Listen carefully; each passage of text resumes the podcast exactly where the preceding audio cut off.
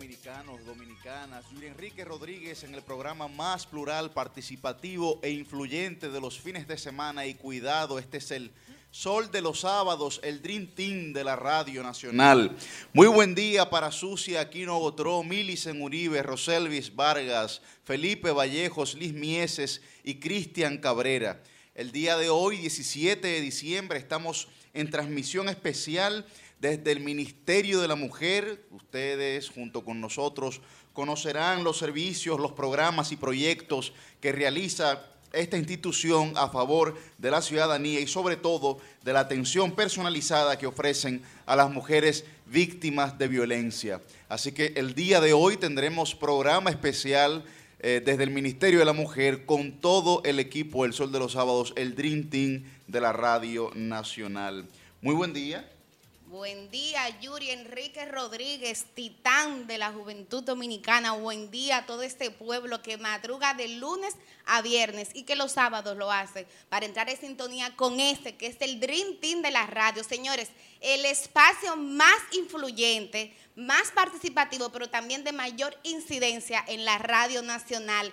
Y cuidado, hoy sumamente felices, honrados y honradas de hacer esta transmisión especial desde el Ministerio de la Mujer una institución que en el día de hoy vamos a conocer, porque contrario a lo que algunas personas creen, aquí se hace mucho más que trabajar temas de violencia. vamos a estar conociendo los servicios que ofrece, vamos a conocer además cuáles son los programas de prevención que tienen el aspecto educativo y vamos a conocer algo bastante importante, que es qué tiene que hacer una persona que esté siendo víctima de un caso de violencia y cómo todo aquel o toda aquella que esté a su alrededor puede contribuir a eliminarlo. Así que para nosotros y nosotras un honor estar aquí. Buen día para la versátil, Susi Aquino Gotró. Buen día compañeros, feliz como siempre de tener el honor de ocupar una silla ante estos micrófonos, los micrófonos de Sol, los micrófonos de RCC Media en una eh, de las cabinas, soy fuera de cabina, pero pertenecemos a una de las cabinas más prestigiosas del Caribe, donde cualquiera quisiera tener un espacio para poder expresarse allí y llegar a la gente. Feliz también de poder estar siendo parte de este programa especial en el Ministerio de la Mujer con el tema principal, vivir sin violencia es posible. Y aunque, como dijiste, Milicen, trataremos muchos temas de todo lo que hace el Ministerio de la Mujer, que no es solamente el tema de violencia, pero qué bueno que también lo enfoquemos de manera central por ahí. ¿Por qué? Porque cuando no existe la vida, no hay nada que se pueda hacer. Y todavía hay muchos escollos en nuestro país. La mujer eh, tiene muchos lugares a donde llegar, pero no puede llegar a los mismos si la matan primero. Entonces, ese es uno de los enfoques principales de este ministerio, algo que vamos a estar tratando y también mencionaremos más adelante lo oportuno que es este programa en materia de que recientemente en el país se, se eliminó eh, la decisión que había de tener una política de género en el Ministerio de Educación, algo que le hace mucho daño a nuestro país, no buscar la igualdad desde la infancia. Buen día, Buenos días, compañeros, y buenos días a todos los que madrugan con nosotros este sábado.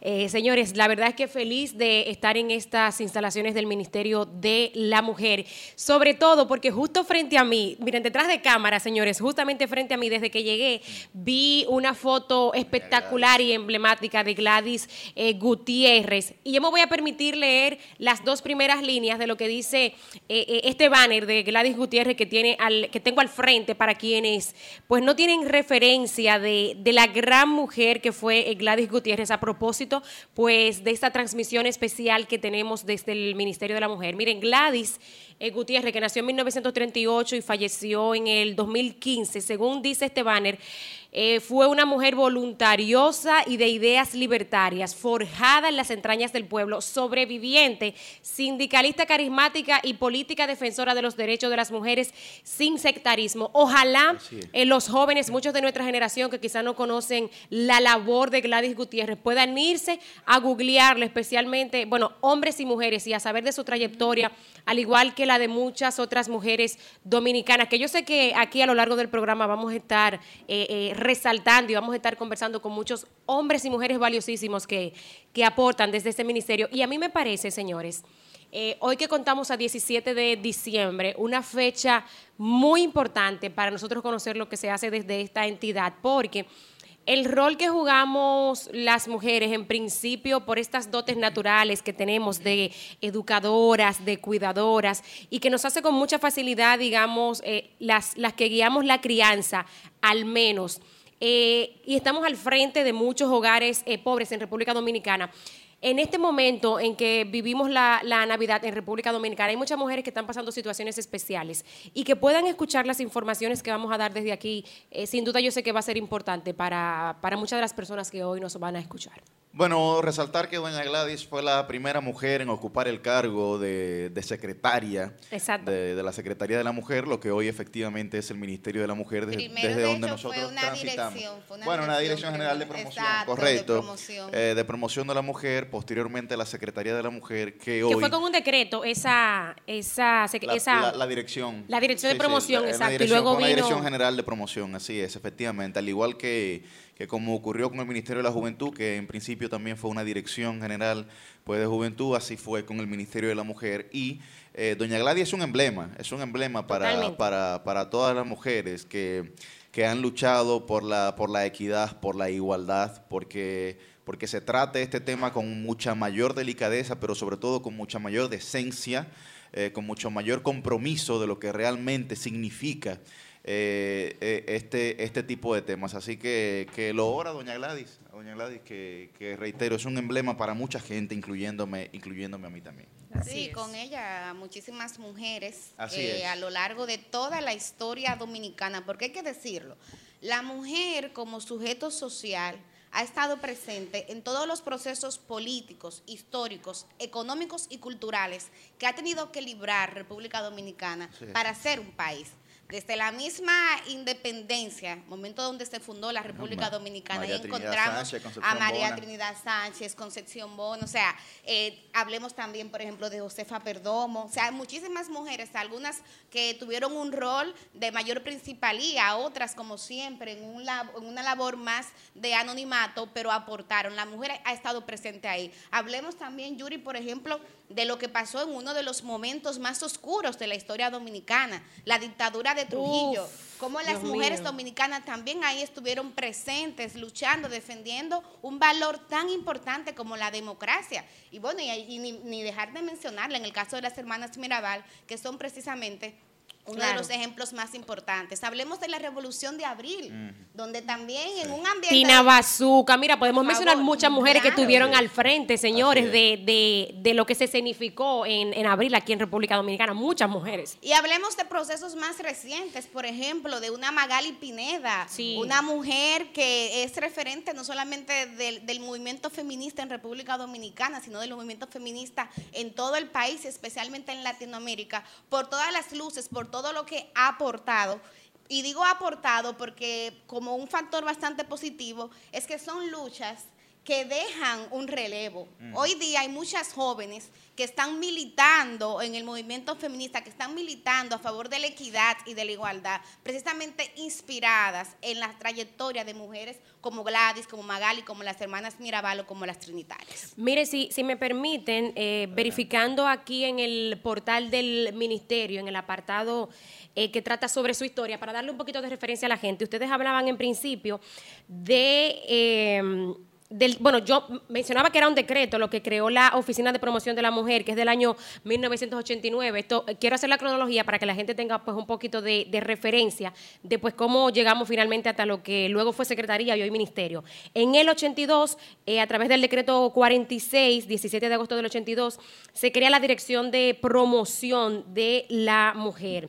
Luego, el 11 de agosto de 1999, pues, eh, según relata la propia historia aquí en el portal del Ministerio, ante la necesidad de crear un organismo del Estado que dirija, racionalice y articule los esfuerzos relacionados en la promoción de la igualdad y la equidad de género de las diversas instituciones gubernamentales existentes y que coordine con otras instituciones de la sociedad civil, se promulga la ley 8699 que crea la Secretaría de Estado de la Mujer. Entonces, el 26 de enero con, del 2010, con la eh, constitución del 2010, pues el presidente Leonel Fernández, eh, luego con el decreto 5610, las 19 secretarías, ustedes saben que pasan pues a denominarse ministerios. Entonces tenemos con el ministerio propiamente, que antes fue Secretaría de Estado, pues 12 eh, años, ¿no? Desde que dejaron de ser secretarías de Estado y pasaron a ser eh, ministerios, exactamente. Buen día, Liz Mieses.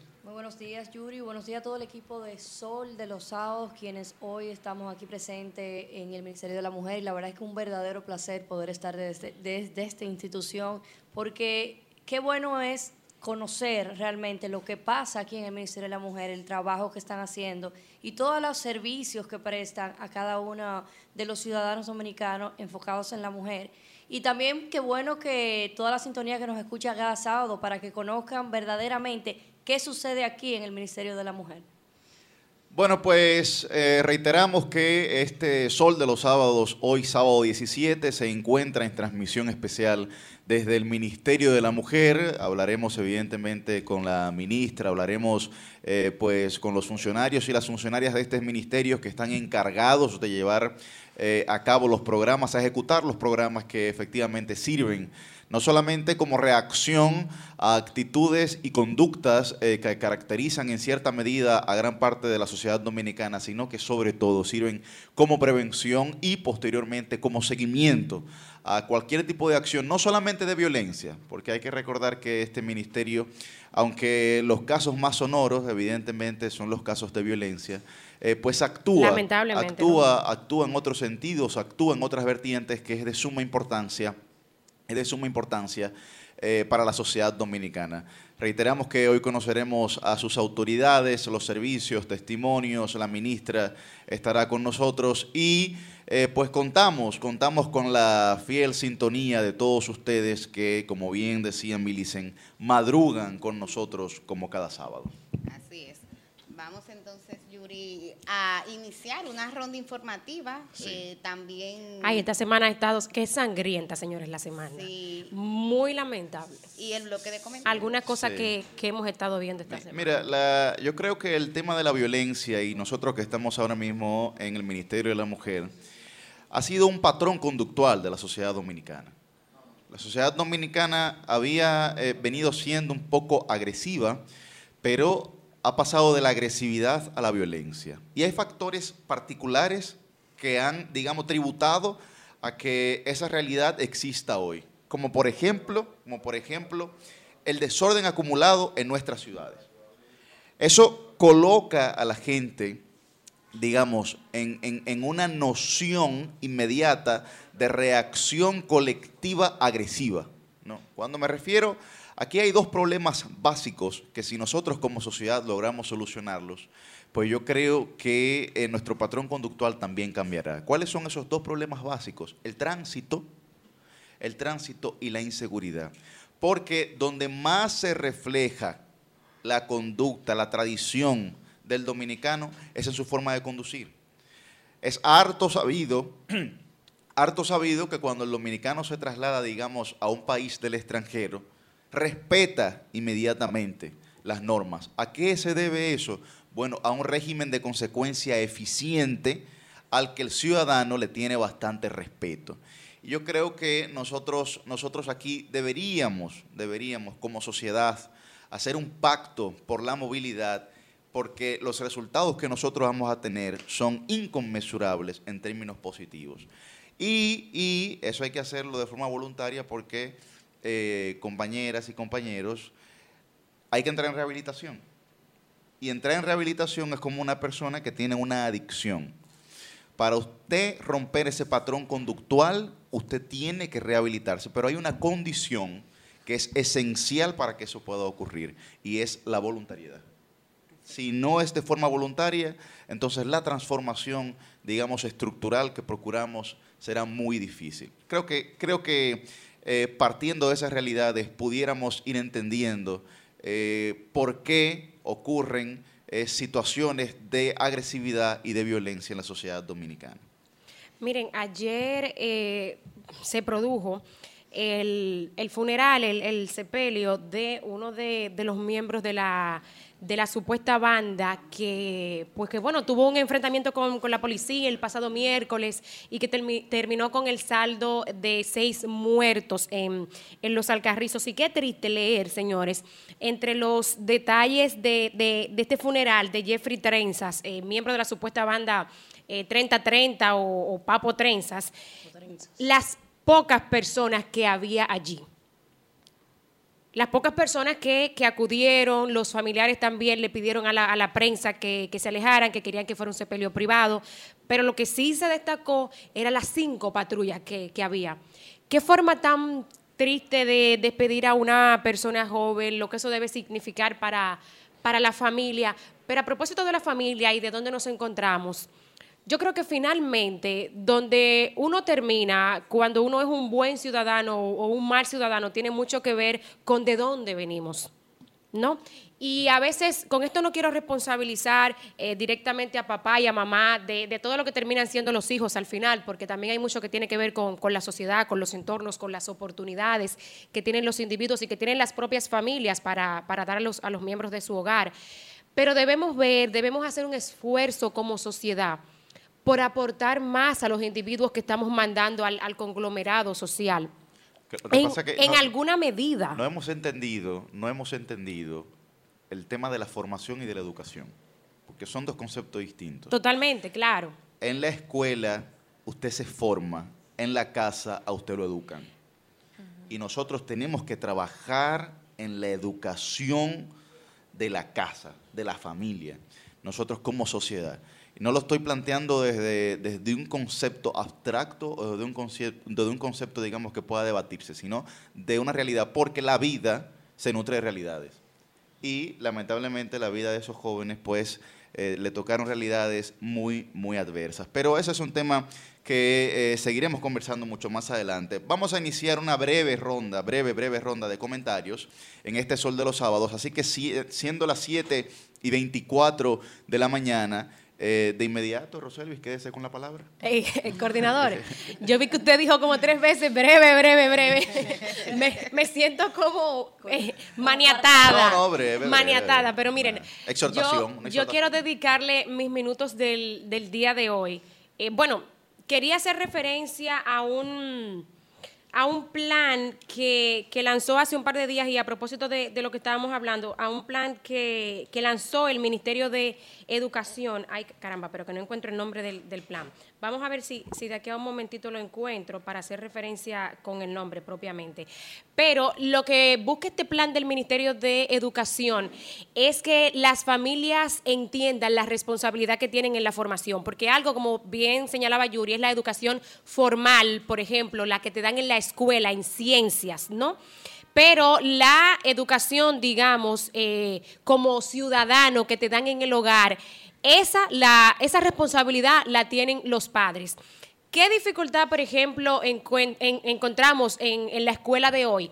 Es que a los profesores, a los educadores, se le va mucho tiempo corrigiendo a los muchachos. Siéntate, eh, estate tranquilo, atiende a la pizarra, porque los niños no llegan con esa formación básica eh, cívica, con ese comportamiento elemental que deberían tener. Y a los profesores se le va gran parte del tiempo llamándole la atención a los, a los estudiantes en lugar de dedicarle el tiempo a lo que tendrían que hacer, que es la, el, proceso formal de enseñanza. Ojalá podamos eh, buscar esta, este plan eh, nacional que no encuentro el nombre ahora, pero que está promoviendo el Ministerio de Educación, que precisamente lo que llama a las familias a integrarse más en el proceso de formación de los estudiantes. Y miren, a propósito del Ministerio de Educación, eh, esta semana me he sentido muy indignada, señores, al ver la relevancia y el nivel que han alcanzado eh, los fake news o las noticias falsas.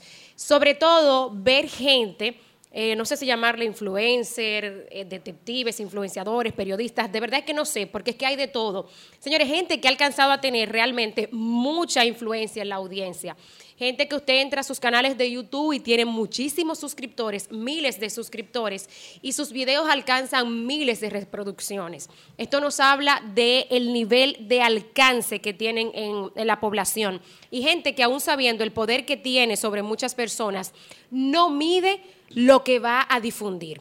Con esto me quiero referir a las informaciones que han salido esta semana sobre el exministro de Educación, el doctor Roberto Fulcar, que dan cuenta eh, de manera errónea, y yo quiero decir errónea suponiendo que haya sido un error de quienes daban por hecho que el doctor Fulcar eh, se encontraba en los Estados Unidos declarando a las autoridades de ese país sobre supuestos hechos de los que él había sido testigo, digamos, eh, aquí en República Dominicana durante la campaña y otras cosas más, recordando que él fue el coordinador de campaña del hoy presidente Luis Abinader. Lo lamentable que es ver gente sosteniendo este tipo de declaraciones de noticias falsas en momento en que este hombre se prepara para un procedimiento quirúrgico. Yo quiero decir aquí, señores, que lo cierto es que el doctor Fulcar tenía un padecimiento de salud, tenía dificultades de salud incluso antes de salir de la posición de ministro de Educación y ver que su familia se encuentra enfrentando esta dificultad que tiene el, doctor y tener que darle la cara también a la sarta de disparates como yo lo calificaba esta semana porque es una sarta, han ido tejiendo una y otra cosa eh, desde hace varios días en torno eh, a su salida del país que no ha sido para más que pues para atender el padecimiento de salud bastante serio que tiene. Se encuentra en Boston, como ya se ha sabido esta semana, y gracias a Dios que incluso importantes comunicadores de esta cadena de RCC, eh, como Julio Martínez Pozo, aclaraba hace un par de días eh, por fuentes que, que tiene que ciertamente el doctor está eh, en un proceso de salud en la ciudad de Boston, en los Estados Unidos, y no como han desinformado influencers eh, y ciertos comunicólogos esta semana.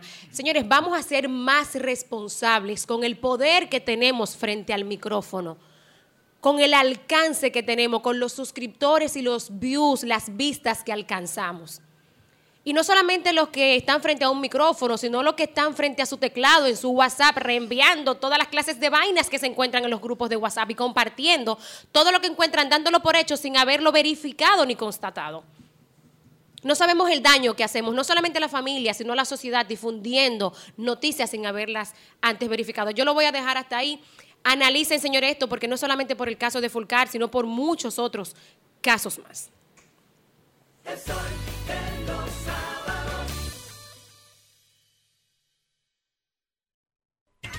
Y eh, es el turno de, de don Cristian. El periodista Cabrera, el periodista Buenos días, República Dominicana. Buenos días, compañeros. Todos un placer para mí estar aquí en este sábado en el Ministerio de la Mujer. Ojalá ahorita poder conversar eh, de manera amplia y tendida, como se dice popularmente, eh, sobre diversos temas que realmente son de interés nacional y que a través de esta institución en alguna medida pudieran desarrollarse.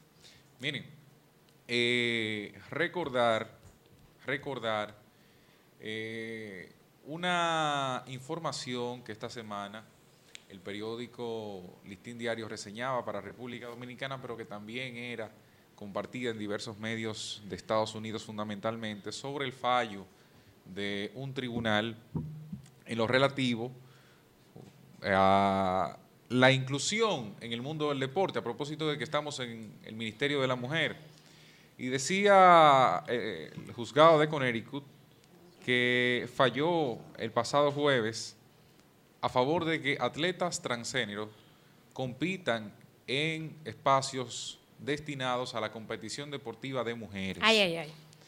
Y eso, en alguna medida, bueno, la comunidad LGBTQ y más lo entendía como un, un éxito, como una victoria, como una eh, como una ganancia frente a una serie de reivindicaciones que ellos entienden justas, pero que en alguna medida son incluso anticientíficas. Bueno, esto, a propósito de que estamos en el Ministerio de la Mujer, yo quisiera que tengamos y prestemos atención a estos hechos, porque el tiempo nos ha demostrado que históricamente los hechos no se limitan a un territorio, y las luchas sociales se van expandiendo en el tiempo y en el espacio. ¿Está preocupado, Cristian? Y aquí puede darse un escenario que la principal víctima sea la propia mujer, porque las condiciones biológicas y físicas de un hombre, como usted lo quiera denominar, están en alguna medida, sobre todo en este escenario al que estoy refiriendo, que es una competición deportiva, por encima de las capacidades de una mujer. Y no es un tema de que Cristian Cabrera quisiera que así fuera, es un tema de lo que está, para lo que está diseñado y la evolución que ha tenido el cuerpo del hombre y el cuerpo de la mujer en el tiempo. Esto, más que un bien a la mujer, es contundentemente negativo. ¿eh? Estamos hablando de que si mañana yo me pienso mujer, en Conérico yo puedo competir como una más en este renglón y eso se expande en aspectos profesionales, eso se ha ido expandiendo también en, en espacios fundamentalmente señalados para la mujer. Y si bien es cierto, si bien es cierto que usted puede alegar y, tiene la opción de defender lo que usted piense como persona, y eso nadie puede criticárselo, o sea, usted tiene total libertad de entenderse como quiera. Eh, no menos cierto es que la realidad biológica y física está ahí. Y que cuando usted muera al final de sus días, o si mañana usted le hacen una prueba de ADN, usted si es mujer y si nació mujer va a ser mujer, aunque se piense lo que entienda. Y si nació hombre va a ser hombre, aunque se piense lo que entienda. Y entonces, que mañana yo, aprovechando quizás un mecanismo legal que se ha habilitado fruto de una jurisprudencia en un territorio como este, me entienda de lo que no soy para valerme de algunos éxitos que han logrado las mujeres en espacios como estos, en el deporte, eh, algunas cuotas que han logrado en la clase política eh, o, en, espacios políticos. Bueno, y así quisiera dar el paso y ser un beneficiario directo de eso que en algún momento se entendió era correcto para esos grupos, bueno, eso yo creo que es fundamentalmente negativo, porque estaríamos entonces involucionando y convirtiendo nueva vez los espacios ganados por las mujeres en espacios tomados por hombres que se entiendan transexuales, pero son tomados por hombres. Y eso indiscutiblemente amerita atención. De manera que yo hago aquí, como no ha llegado afortunadamente nada de esto, un llamado de observación fundamentalmente y de vigilancia permanente en el tiempo a cómo se van desenvolviendo estos fenómenos para que cuando toque la hora, porque en algún momento tocará en nuestro país, estemos preparados. Cambio y fuera.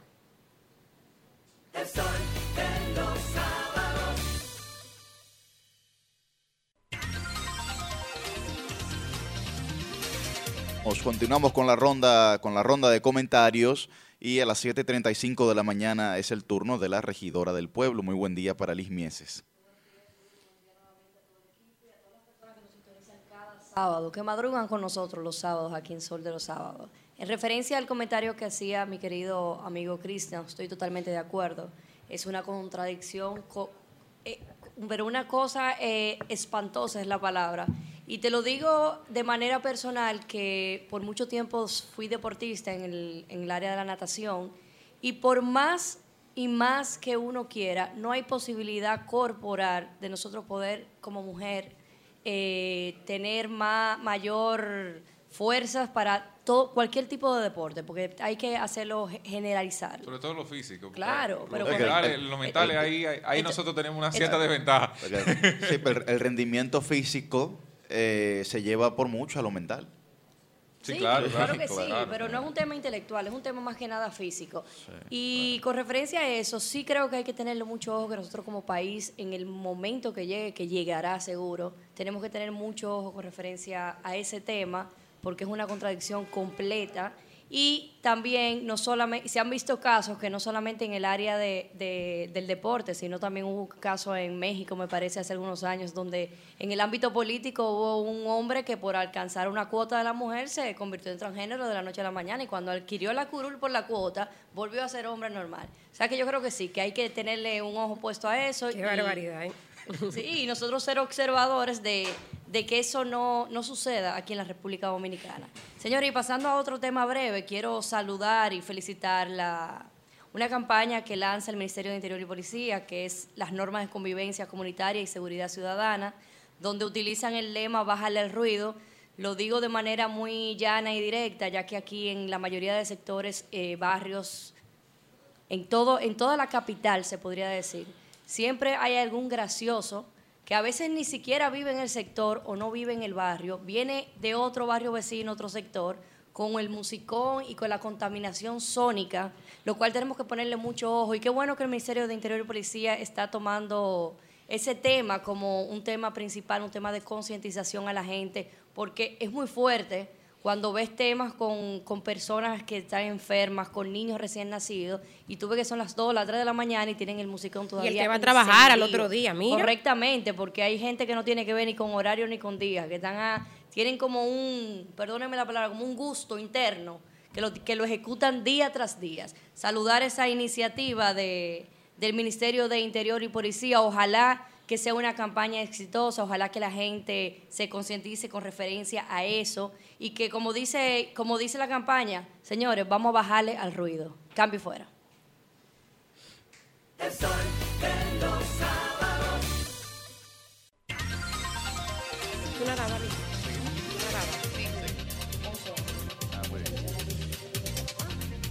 Bien, pues a las 7 y 38 de la mañana continuamos con esta ronda de comentarios. Muy buen día para la versátil Susi Aquino Gotró. Muy buen día, Yuri, y a todos mis compañeros y compañeras. El tema que quiero brevemente tratar es eh, la decisión que se tomó de derogar en el Ministerio de Educación la orden departamental que eh, tenía por número 33-19, donde se establecía de alguna manera una política de igualdad y equidad de género en el Ministerio de Educación y sus dependencias, por ende nuestras escuelas, donde nuestros niños y niñas reciben el pan de la enseñanza. Sale una información de que Profamilia se mostró preocupada por esta decisión y declaró que la misma es inconstitucional, por lo cual entiende el ministerio debe presentar una alternativa, porque esto va en contra de los artículos 8 y 38 de la Constitución Dominicana, según señala Profamilia, donde se contempla la igualdad y la no discriminación como un derecho fundamental de la persona. Ellos también explican que se debe dar marcha atrás a esta decisión para no promover una educación eh, sexista, donde hayan diferencias y donde no se respete la libertad y la convivencia pacífica sin estereotipos de género. Y yo estoy muy de acuerdo con esta posición de Profamilia, totalmente en desacuerdo con que el ministerio derogara esta orden departamental porque entiendo que a veces actuamos de una manera deliberada sin ver a fondo cuáles son los artículos, cuáles son los argumentos, cuáles son las ideas que están contempladas en la referida orden, por ejemplo, en este momento. Aquí hay una serie de personajes que a través de los medios de comunicación digitales y tradicionales se han dado a la tarea de confundir, de satanizar todo lo que tenga que ver con mejorar las condiciones de vida de las mujeres, con que las mujeres no estén en condición de igualdad, de oportunidades y con tratar de mezclar todo el tema que esté relacionado con el avance y la igualdad de acceso de las mujeres con las luchas de la comunidad LGBT. Aquí desde que usted le habla a ciertas personas de los derechos de la mujer, viene y te traen por los moños que si en las escuelas querían convertir los niños en niñas y que se le van a poner falda a los niños y no sé cuánto. Señor, señora, personajes de República Dominicana que a través de esos discursos de división radicales quieren hacerse un nombre a costillas de hacerle daño a la sociedad. Piensen en si todo eso que usted promueve por ahí, que está teniendo impacto en la sociedad, que está promoviendo mensajes que llevan a veces a la autoridad a actuar para hacer felices a las masas, porque los políticos se deben al pueblo y si ven que algo está muy caliente, a veces cambian decisiones que son correctas, simplemente porque hace ruido y nadie quiere ruido. Nadie quiere ruido en su institución. Entonces piense si usted, todo eso que usted está promoviendo, si usted lo piensa de verdad, si a la hora que usted lleve a su hija a un colegio, usted quisiera que hubiese una política donde ella tenga el mismo acceso a, a, a todos los temas educativos que un varón o no. Eso no es decir que a las niñas se le va a dar una clase y a los niños otra. No, es que haya una política transversal en las escuelas y colegios donde el abordaje de los temas sea de igualdad de oportunidades para todos, porque estamos en un país donde a las niñas se les cría desde pequeñas a entender que su cuerpo es una moneda de cambio de ascenso social, que usted va a estudiar lo que pueda, pero usted va a vivir de tener un buen hombre que la mantenga de que las escuelas promuevan que las niñas estudien las ciencias, que sean fuertes en el deporte, que no se le tengan reglas diferentes para niños y niñas, de eso se trata educar en equidad. No es de ponerle falda a los varones. Entonces, pienso que nosotros debemos ponernos en el lugar de los demás. Ya para finalizar, cuando yo trabajaba en el Ministerio de Salud Pública se hizo una actividad con los periodistas que cubrían el sector salud. Y en esa actividad, que fue acompañada por la OPS, quienes estábamos en ese momento del lado de la comunicación oficial, hicimos el rol de periodistas y los periodistas se les colocó en el rol de relacionistas públicos de las instituciones. Cuando terminó el ejercicio, donde todos nosotros le hacíamos las preguntas que ellos en ese caso nos hacían siempre, muchos dijeron, qué fuerte es estar del otro lado Tal vez hemos sido muy duros con ustedes en algunas ocasiones, es nuestro trabajo, pero ahora lo comprendemos un poco mejor y sentimos esa empatía. Esa misma empatía por las niñas deben sentir esos padres, esos hombres, esos hacedores de opinión que nunca se han visto en la necesidad de cuestionarse si su acceso a ciertos lugares, si su acceso a ciertas posiciones va a ser cuestionado y va a estar en igualdad de condiciones que la persona del género contrario. Cambio fuera. Los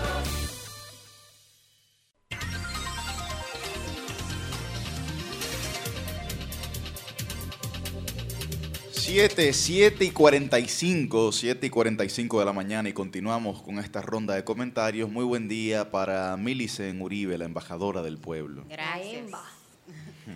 Retrógada retrasada, anticuada, arcaica, cobarde, injusta, desafortunada, populista y sobre todo inconstitucional.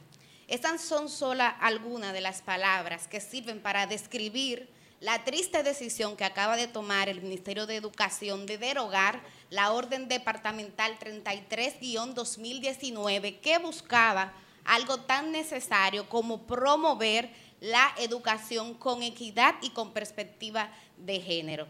¿Por qué esa orden departamental es importante? Bueno, es una orden departamental que busca que en el Ministerio de Educación se tomen políticas, ya sea en la planificación, ya sea en el currículum, como también en la ejecución, que ayuden a desconstruir los estereotipos de género que son el principal caldo de cultivo para la desigualdad y la inequidad en la que viven hombres y mujeres en la República Dominicana. Es una decisión que además tiene un contexto social. La violencia de género existe y a los datos me remito, no a la especulación, no a los prejuicios, ni tampoco a las fake news. República Dominicana, de acuerdo al informe actualizado de la CEPAL, es el tercer país de América Latina donde hay mayor tasa de feminicidios. Solamente a noviembre de este año, de acuerdo a datos de la Policía Nacional, 128 mujeres Hagan el ejercicio mental de pensarlo. Una, dos, tres, cuatro. 128 mujeres fueron asesinadas y de esas 55 por sus parejas o su expareja, lo que llamamos feminicidios. De enero a junio de este año, 10.815 denuncias vinculadas a temas de violencia de género. Y aún así hay gente que en este país tiene la cachaza y la cara dura de negar un problema que le cuesta a la sociedad dominicana vidas. Se llama violencia contra las mujeres, pero la realidad es que es un problema social que afecta a las familias que afecta a las niñas y a los niños, porque cuántos y cuántas no hay huérfanos precisamente y traumatizados, que es peor, por casos como esto. Entonces, es en ese contexto y partiendo de una base científica, porque hay que decirlo, el enfoque de género, los estudios de género, la política de género se basan en estudios que vienen desde los años 50 y 60 en universidades estadounidenses, en universidades europeas, esto no es un invento. El invento es lo llamado ideología de género, que eso no existe, no tiene ningún sustento, pero la perspectiva de género sí, está basado en un enfoque académico. Entonces, es en ese contexto que surge esa orden departamental. No se trata, y esto es, es importante que lo tengamos claro, de cambiar la identidad sexual de nadie. No se trata de cambiar la orientación sexual de nadie. No se trata de adoctrinar a nadie. Se trata simplemente de usted tomar en las escuelas a los niños y a las niñas y decirle, miren, hay diferencias biológicas. Pero esas diferencias biológicas no pueden ser un caldo de cultivo para que haya irrespeto y para que haya violencia. Ustedes son iguales en derechos y en oportunidades. Fin. Más de ahí es especulación, es mentira, es descrédito y es manipulación, que de eso hay mucho. Voy cerrando este comentario en el siguiente sentido. A mí me llama la atención la incoherencia de muchas personas que se hacen llamar pro vida y que viven tirando desde púlpitos, desde templos, desde mítines y, y caminatas supuestamente a favor de la paz. ¿Y cómo es posible que a ustedes no les moleste, no les hieda la violencia, no les preocupe? ¿Cómo es que ustedes se hacen llamar pro vida? Y ustedes están en contra de que en las escuelas donde hay recursos, donde hay presupuesto, porque hay que decir, el Ministerio de Educación está en todo el país, a donde va la gente más pobre, porque estamos hablando del sistema público, a usted le moleste que se tomen políticas a favor de la paz y en contra de la violencia. Ahí yo veo muchísima incoherencia. Entonces cierro este comentario señalando dos cosas finales. Por un lado, una idea importante. Ese es un tema que no se le puede dejar solo a la familia, porque muchas veces la familia es parte del problema y no de la solución.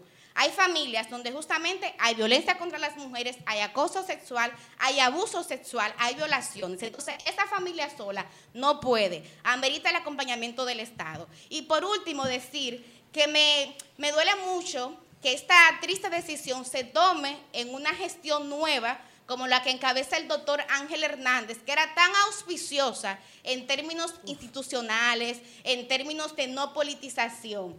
Él decía que una de sus prioridades era que los estudiantes y las estudiantes aprendan a leer, a escribir y aprendan matemáticas. Pero miren, y con esto cierro, no ganamos nada con tener egresados del sistema educativo, estudiantes que sean muy inteligentes, que tengan sobrados méritos académicos y sobrados méritos profesionales, si al final ese estudiante va a perder su vida como víctima de la violencia y ese estudiante va a terminar convirtiéndose en un feminicida. Cambio fuera.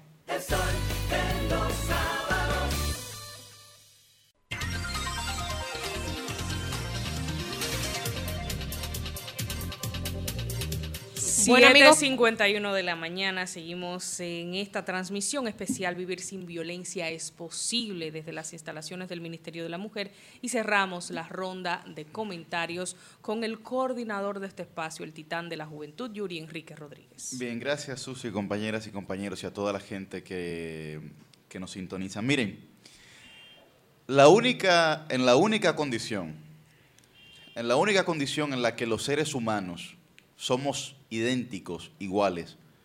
La única es nuestra condición de imperfección. nuestra condición de imperfección. Luego de ahí, es muy difícil nosotros poder lograr la igualdad. en cualquier sentido de la palabra. Ahora bien, nosotros tenemos un modelo educativo en la República Dominicana que es informativo, no formativo. Y yo le recomiendo a mucha gente que lea Pedagogía del Oprimido de Paulo Freire para que comience a liberar su pensamiento, su criticidad, su razonamiento lógico, para que comience a visualizar sociológicamente cómo actúa una sociedad. Las leyes, las leyes, la constitución, el ordenamiento legal de una sociedad es enunciativa. Las leyes todas son enunciativas. Bien, y de carácter cumplimiento obligatorio. Pero si no existen políticas públicas que susciten esos enunciados, es imposible usted poder implementar la ley. Es imposible usted poder implementar la constitución. Cuando la constitución en los apartados de derechos fundamentales habla de acceso, por ejemplo, a la educación o a la salud, de la universalidad de esos derechos, le está exigiendo al Estado y a sus gestores que generen las condiciones necesarias para que la gente pueda acceder a esos derechos fundamentales. Que genere las condiciones necesarias. Es decir, las leyes son prácticamente, eh, en términos culturales, una declaración de intenciones. Una declaración de intenciones. Y yo hago esta breve introducción en este breve comentario para plantear, para plantear la derogación de esa, eh, de esa ordenanza 33-19. Porque mire, usted puede estar de acuerdo o no, pero el planteamiento usted tiene que hacerlo desde una perspectiva filosófica partiendo desde la duda, pero desde la duda razonable. Desde la duda razonable, no acompañado de prejuicios, ni de juicios de valor, ni de afirmaciones gratuitas, ni mucho menos de sesgos de confirmación, en el que solamente usted valida lo que usted entiende que es correcto. Decir, cuando usted se plantea ante un escenario, ante un micrófono, decir que porque una realidad lo afectó a usted de tal manera, necesariamente afectará a otro de igual manera. Eso se llama en debate una falacia por negación del antecedente.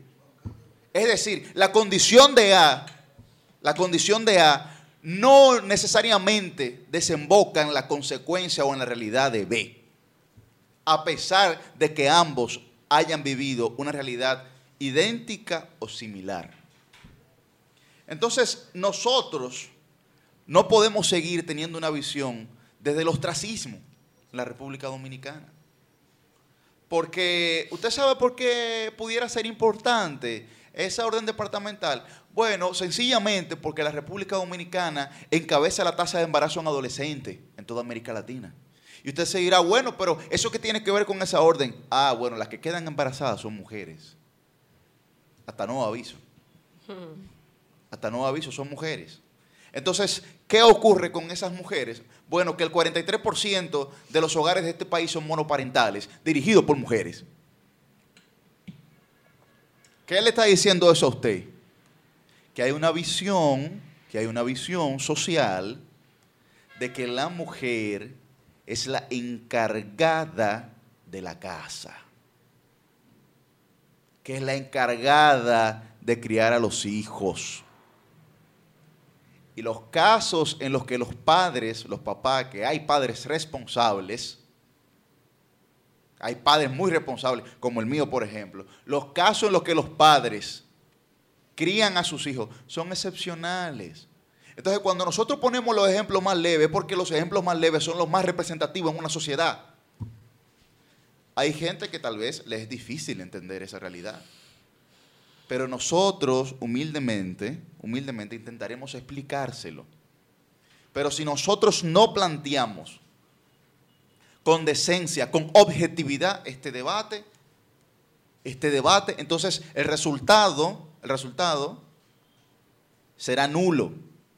Por lo que ojalá, ojalá, incluyendo el incumbente de esa institución, que ahora ha salido con unos Twitter ahí, cuestionando cuál ha sido el aporte de la gente que estuvo involucrada en que, digamos, a través de una política pública se implementara un mandato constitucional.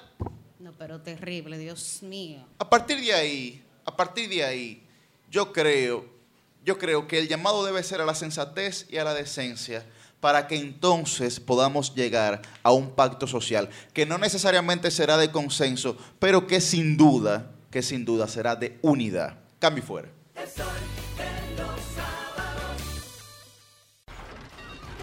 Comunícate 809-540-1065. 1-833-610-1065 desde los Estados Unidos. Sol 106.5, la más interactiva.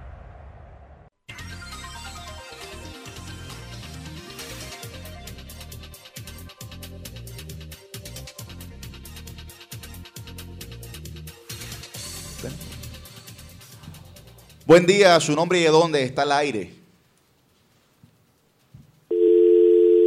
Vamos, vamos con la, con la siguiente llamada. Buen día. Buen día, este es el Sol de los Sábados en transmisión especial desde el Ministerio de la Mujer, el Dream Team de la radio. Buen día, está el aire. Bueno, tenemos, tenemos alguna... Sí, bien. Buen día, está el aire. Buenos días. Sí, adelante. ¿Cómo está? Muy bien.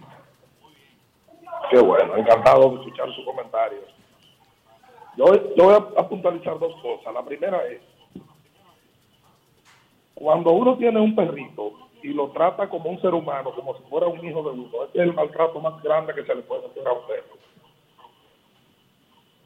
Cuando uno tiene dos hijos, una hembra y un varón, decide criarlo igual a los dos. O va a criar la hembra como varón o va a criar el varón como hembra. Y a uno de los dos le va a hacer daño. A un varón hay que criarlo como varón y a la hembra criarla como hembra. La joven que estaba hablando antes de usted dijo algo que a mí me dejó. Y lo que ella dijo fue que aquí la mayoría de los padres ya para que, para, para que sean más y yo me pongo a eso. Yo me pongo a eso porque soy hermano de dos mujeres y padre de una niña y esposo de una mujer. Y a mi esposa no la criaron para que yo la mantenga. A mis hermanas, mis padres no la criaron para que la mantenga. Y yo a mi hija no la estoy criando para que un hombre la mantenga. Ahora bien, si es el caso de ella, que puntualice que ella fue la que fue criada así o ella es la que está criando así. Pero que no lo tome. Mi estimado, yo vengo de un hogar feminista totalmente, pero la realidad de nuestros, pues de nuestros barrios es muy distinta. No, no, negativo, me opongo a eso. Está bien, bueno, está bien. A eso. Yo también me opongo, por eso hago el comentario. De acuerdo. no estemos como los rotarios de acuerdo vamos, bien, bien, bueno, agradezco ese, ese, ese, es su comentario, sí, su, su, perspectiva. sí, sí, bien, está al aire, adelante. Sí, buenos días, mis queridos comunicadores y periodistas. Adelante, Zeneida, brevemente. Adelante, Zeneida. Sí, ¿cómo está mi amor? Ay, gracias por decirme Cene. para que, eh, para que te acuerdes ahí. que ustedes están hoy haciendo un programa especial, ¿verdad? Sí, sí, estamos en el Ministerio de la Mujer, Ceneida. Qué bueno, porque mira, eh, eh, una juventud como ustedes, periodistas, que se dedican a ir a un ministerio de la mujer tantas mujeres solteras que tienen unos niños de 15 y 14 años, señores, con unos niños en los brazos.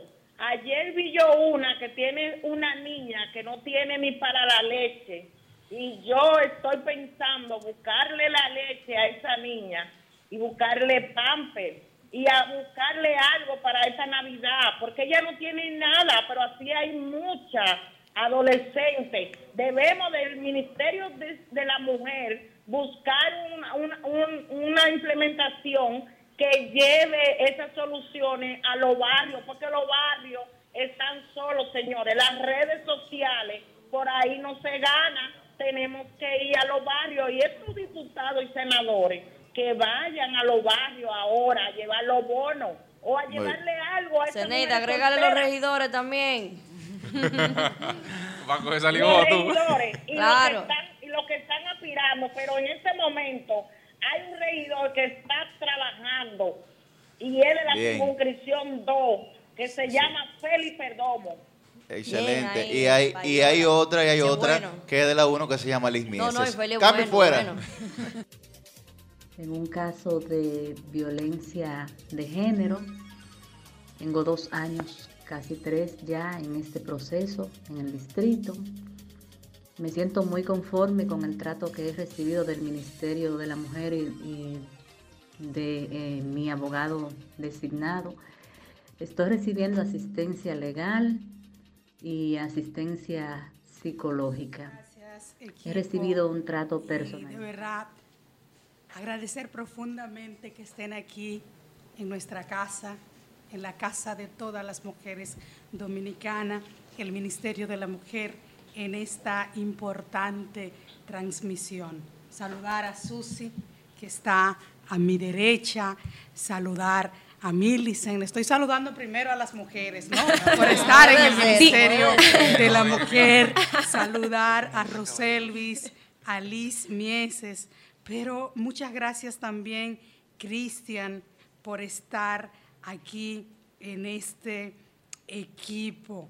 Y quiero también pero me faltó alguien. Ay, nuestro coordinador, que, lo tiene al lado, ese caballero. Al hombre, que ha, al hombre que ha hecho posible que estemos aquí en esta mañana. Pero ustedes saben, ustedes saben que eso... ¿Y qué ese otro? Ustedes, ustedes saben que eso ha sido a propósito, ¿eh? Eso ha sido a propósito porque eh, están en nuestra casa, estamos muy felices, pero están tomando chocolate solo. Sí. A las viceministras y a la y a la ministra no le llega el chocolate, solo nos llega el humo y, y, nos llega el olor y esa cosa. Entonces voy a reclamar en público, en público, que no nos ha llegado el rico chocolate que huele tan bien en este salón, en esta mañana de diciembre. Esta oportunidad es muy importante para el Ministerio de la Mujer. Ustedes son un programa de un alto rating, un programa que lo escucha eh, una población, toda la población, pero en particular ustedes tienen una población joven muy importante que los sigue y a la cual también nosotros tenemos un alto interés de poder llegar, de sensibilizar, de concientizar y de informar de lo que estamos haciendo desde el Ministerio de la Mujer para asegurar que en la República Dominicana avancemos hacia la igualdad esa igualdad que está consagrada en nuestra Constitución de la República y esa igualdad que hará posible que nos enrumbemos por el camino del desarrollo humano, del desarrollo sostenible. Esa igualdad que hace falta para consolidar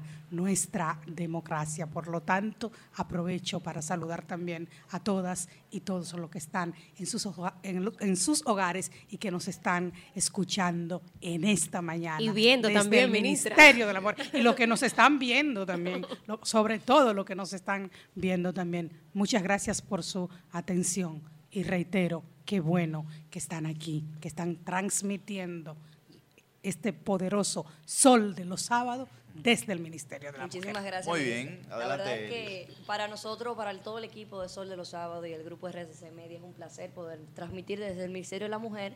Y aprovechamos para que nos informe un poquito, no solamente a nosotros, sino a todas las personas que nos sintonizan por esta plataforma, qué está pasando en el Ministerio de la Mujer, cuáles son los planes, qué se está haciendo, yo particularmente me he quedado con la boca abierta con todo lo que se hace aquí dentro del ministerio y es bueno que la gente empiece a conocer qué se hace aquí en el Ministerio de la Mujer.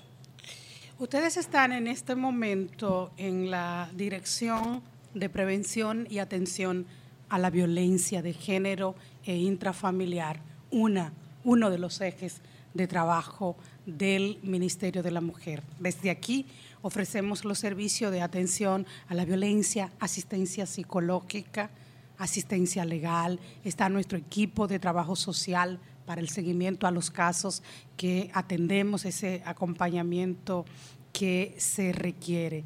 Desde aquí también funciona la línea de emergencia del Ministerio de la Mujer, Aterisco 212. En esta sede nos cerramos, estamos las 24 horas del día, los 365 días del año. Entonces es una área del Ministerio de la Mujer sumamente importante para que las mujeres del Gran Santo Domingo y de todo el país sepan que en cualquier momento pueden llamar, en cualquier momento del día, eh, iniciando la noche o en la madrugada, y vamos a estar en condiciones de ir en su auxilio para ofrecerles los servicios del Ministerio de la Mujer. Entonces, esa es una línea importante de trabajo nuestra, la prevención y la atención a la violencia de género e intrafamiliar, pero como ustedes podrán ver dentro de un rato, también nosotros tenemos una importante eh, eje de trabajo relativo a la transversalidad del enfoque de género en todas las políticas públicas y ahí trabajamos todo lo que tiene que ver con el marco jurídico para el avance de los derechos humanos de las mujeres desde esa dirección trabajamos con las unidades de género, que nuestros equipos le estarán dando más detalle en cada una de las instituciones del Estado. Desde esa dirección promovemos la transversalidad en el sector privado a través de nuestro sello Igualando RD, que en este momento estamos trabajando con alrededor de 27 empresas de las más importantes del mercado laboral. Certificamos, pero después de un proceso de transformación de esa empresa que dura entre 18 y 24 meses. También estamos trabajando ahí con empresas del con instituciones del sector público. También ustedes van a tener aquí al equipo que trabaja en la Dirección de Derechos Integrales, lo que estamos haciendo para la las autonomías de las mujeres, la, la autonomía económica, la autonomía política, la autonomía física. Desde ahí también trabajamos todo lo que tiene que ver con los derechos culturales de las mujeres, un tema al que me gustaría más adelante que le dediquemos unos minutos, porque hay que trabajar mucho en el tema de la cultura y sobre todo en la visibilización de los aportes de las mujeres. En ese equipo también trabajamos todo lo que tiene que ver con la salud, con la salud integral, la prevención de embarazo en adolescentes y uniones tempranas de la que ustedes hablaban en esta mañana. Y ahí también está el poderoso equipo que trabaja en la Dirección de Educación en Género del Ministerio de la Mujer y le vamos a estar también compartiendo con ellas de viva voz lo que estamos haciendo para educar, para sensibilizar. Es decir, que vamos a tener esta gran oportunidad de hablar a profundidad de todas estas líneas de trabajo que tiene el Ministerio de la Mujer y que yo quiero cerrar con un dato. Llegó el chocolate. ¡Wow! ¡Wow! ¡Qué bien! Eh, cuando me dijeron que aquí había chocolate, yo dije hay que llegar temprano. y buenísimo que está, ¿eh? Entonces. Hasta, Doña Mon se estaba pidiendo en el grupo. yo quiero cerrar con, con, un dato. Anoche veía nuestras estadísticas de trabajo. Y yo quiero decirle que sumando el año 2021 y el 2022, nosotros hemos impactado a unas a un millón ochocientas mil personas. Ah, y hemos visitado más de 250 mil hogares en todo el país. Y eso está registrado, eso es perfectamente comprobable, porque a cada hogar que vamos, en cada cuadrante que visitamos, está registrado los equipos que fueron, los hogares que tocaron. Cuando estábamos revisando las estadísticas de la cantidad de gente que hemos impactado en asistencia legal, en asistencia psicológica, en educación y formación, ustedes podrán ir dándose cuenta cuando podamos ofrecerle todos esos datos de realmente el trabajo que estamos llevando a cabo sin hacer mucho ruido pero muy claro y de manera muy coordinada y muy articulada, porque esto no es posible sin una gran articulación con otros actores eh, que no están aquí presentes para ir eh, cambiando estos indicadores tan duros que tenemos las mujeres. Ministra eh, Roselvis Vargas, por aquí, mire, usted ha hecho un esbozo general eh, digamos, empezó por el aspecto de, la violencia, que yo creo que es lo que la gente más le atribuye a las funciones del ministerio. Ha hecho un esbozo muy general de, las funciones del ministerio, pero yo quisiera, bueno, de paso, señalar algo que puntualizaba mi compañera Alice antes de que usted llegara, y es que la sorprendió ver el área de cuidado infantil que ustedes tienen aquí para los empleados y también para las mujeres que vienen pues a buscar el servicio de atención en, en violencia. Ella realmente está muy sorprendida con eso y la verdad es que todos nosotros también. Felicidades por muy integral. Felicidades por ese aporte. Claro que hay mujeres que no se trasladan porque no tienen con quién dejar el, niño. Nuestra compañera Susi decía ayer que no podía salir a comprar algo que necesitaba porque justamente estaba con su niño. Imagínese la que tiene que salir algo tan importante como denunciar un hecho de, violencia, que no tenga por no, y que a veces vienen en crisis con los niños con las niñas en crisis en sus brazos también. Y hay que atenderlos a ellos y hay que atenderla a ella. Y entonces hemos asegurado que haya un espacio donde podamos ofrecerle una atención cálida, eh, una atención de calidad como ellas merecen. De eso se trata, como merecen. No solo como necesitan, sino como merecen. Ministra Mayra, nosotros conocemos todos eh, las voces que enarbolan eh, sendos argumentos para pedir la eliminación del Ministerio de la Mujer eh, y, bueno, defienden la creación eventualmente de un Ministerio de Familia. Yo quisiera que aprovechemos esta primera parte para que usted escriba el rol rector que tiene el ministerio, que no mucha gente lo conoce y lo que le decía hace un momento es que mucha gente le atribuye exclusivamente eh, el tema de trabajar con la prevención de la violencia. De hecho, cuando matan a una mujer, la gente lo primero que piensa es, ¿y qué está haciendo el Ministerio de la Mujer? Ni siquiera piensan en principio en el Ministerio Público, por ejemplo, que es el ente persecutor, ¿no? Eh, eh, y, el que debe pues ir en busca de, justicia para la ciudadanía. Entonces, cuéntenos un poco más del rol rector, que no mucha gente lo, lo entiende, que tiene Ministerio de la Mujer. Y quizás decirlo de manera muy sencilla para que la gente que está en los hogares no puedan entender. Porque cuando abordamos estos temas hay opiniones encontradas, pero también opiniones interesadas, de gente que sabe mm. muy bien el rol que nos corresponde. Y, solo, y entonces quizás aclarar que la familia es fundamental, es la base de la sociedad y cualquier Estado medianamente organizado necesita tener eh, instituciones que trabajen el tema de la familia integralmente y que no esté tan suelto. Yo creo que esa es una necesidad que se tiene en el país. Pero creo también que esa necesidad, eh, combinada con intereses que nada tiene que ver con el avance de las mujeres, lleva también a sectores a veces a plantear la necesidad de una fusión que crea confusión. O sea, ese planteamiento crea confusión. Y crea confusión porque lo que procuran los mecanismos para el adelanto de la mujer, como lo es el Ministerio de la Mujer, es asegurar que en todos los planes, programas y políticas públicas el, sea transversal el enfoque de género.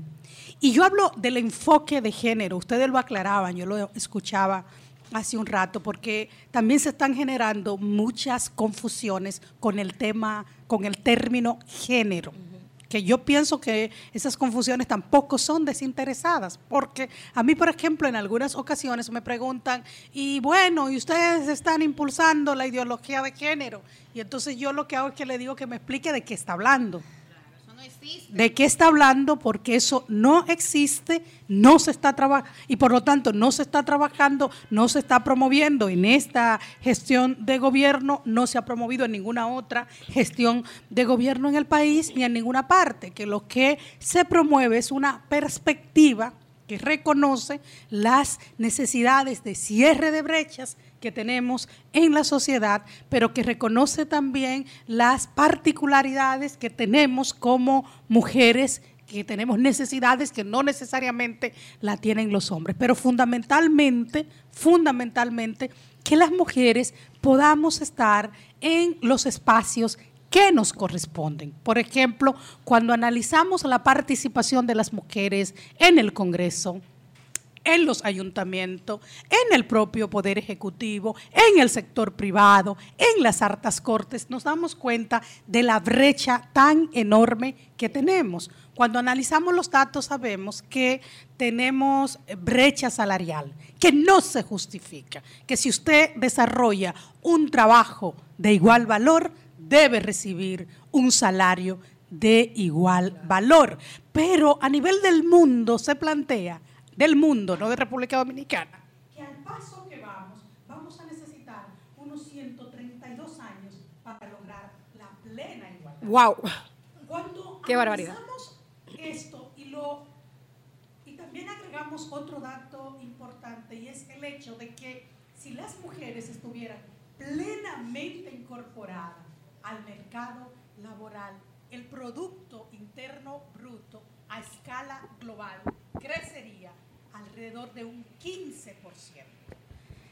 Esos datos nos dicen a nosotros y a nosotras la importancia que tiene el rol que juega una institución como el Ministerio de la Mujer para promover que en todas las políticas públicas las mujeres estén en el centro en el centro. Y, eso, y de eso se trata en el Ministerio de la Mujer, de asegurar esas políticas para cambiar la sociedad, para cambiarla para bien, para, que avancemos hacia el desarrollo y repito, para consolidar la democracia. Entonces, ya se habla menos de esa posibilidad, ya no lo están planteando. Yo creo que el trabajo que estamos desarrollando en esta gestión eh, nueva del Ministerio de la Mujer y del presidente Luis Abinader se está viendo un ministerio fortalecido, un ministerio que está jugando su rol, un ministerio que está en todo el territorio nacional, cada vez más cerca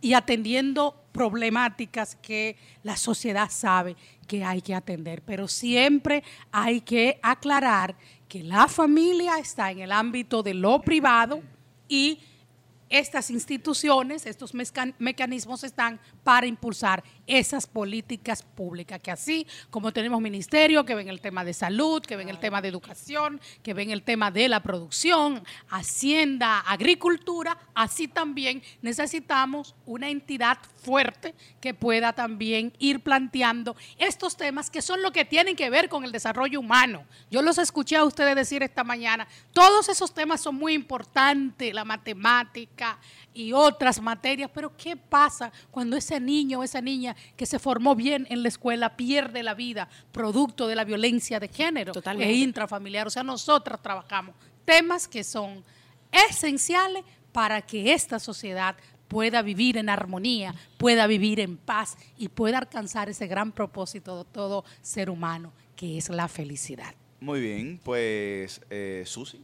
Sí, ministra, eh, recordar que con usted está Distén, viceministra de Planificación y Desarrollo, y Dari Sánchez, viceministra de Violencia eh, contra la Mujer e Intrafamiliar.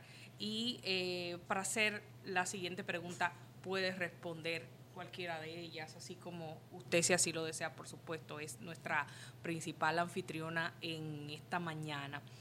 Recientemente se derogó en el Ministerio de Educación una orden departamental que establecía una política de igualdad de género.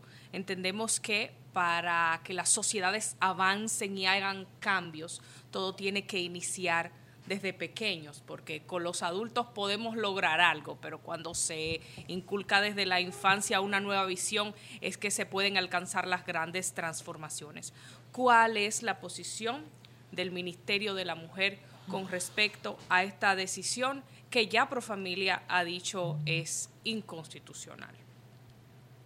Primero, voy a responder porque es una pregunta que tiene un alto matiz eh, político. La institucional. institucional la emite un ministro de mi administración, mi compañero homólogo, un homólogo. Un homólogo y me parece pertinente entonces hacerlo en, el sentido correspondiente. Cuando esto aconteció, el Ministerio de la Mujer escribió al ministro su parecer respecto al tema y con toda la transparencia que nos caracteriza le vamos a compartir a ustedes. Lo que le hemos planteado al señor ministro es que esa ordenanza se produce en el marco de viabilizar en la práctica lo que está establecido en el, artículo 39 de nuestra Constitución de la República, la igualdad, por un lado. Por otra parte, también que esa ordenanza da respuesta a lo que está instituido en la ley 112 que crea la Estrategia Nacional de Desarrollo y que establece eh, claramente que el, que el enfoque de género tiene que ser transversal en todas las políticas públicas. De igual manera, en nuestra opinión, esa ordenanza también responde a lo que está establecido en el Plan Nacional de Igualdad y Equidad de Género, que plantea también el enfoque de género de manera transversal en la educación. Y por otro lado, también esa ordenanza responde a disposiciones que fueron pactadas por la sociedad cuando se discutió el Pacto Nacional para la Reforma Educativa, que vale decir todos los sectores representados y que vale decir que en mi condición de consejera del Consejo Económico y Social en ese momento participé de todo ese proceso de concertación del Pacto Nacional por la reforma educativa. Y recuerdo que fue un punto que discutimos bastante, está en el 4.24, si mal no recuerdo, del Pacto Nacional para la, para la reforma educativa. Y en ese sentido, eh, el planteamiento del ministerio es que esa ordenanza responde a, esa, a ese compromiso de Estado. Sin embargo, ustedes también saben que ha sido una ordenanza que por razones eh, que también ustedes conocen, se emitió, pero nunca se puso en marcha. y es una ordenanza también que fue recurrida ante los tribunales, ustedes lo recordarán, y que si mal informada no estoy, creo que no es así, está eh, en fase de, está pendiente de fallo. Por lo tanto, es una ordenanza que desde que surge encuentra resistencia de los sectores. Eh, la opinión del ministerio es que hay un compromiso de esta administración del presidente Luis Abinader con asegurar la igualdad entre hombres y mujeres y que esto no es posible si estos temas no se trabajan desde la educación y por lo tanto lo que hemos hecho es pedir al ministro que se establezca una política desde el Ministerio de Educación que garantice ese derecho y esas disposiciones que están contenidas tanto, repito, en la Constitución, en la ley que crea la Estrategia Nacional de Desarrollo, en la Política Nacional de Igualdad, en el Pacto Nacional para la Reforma Educativa y, por supuesto,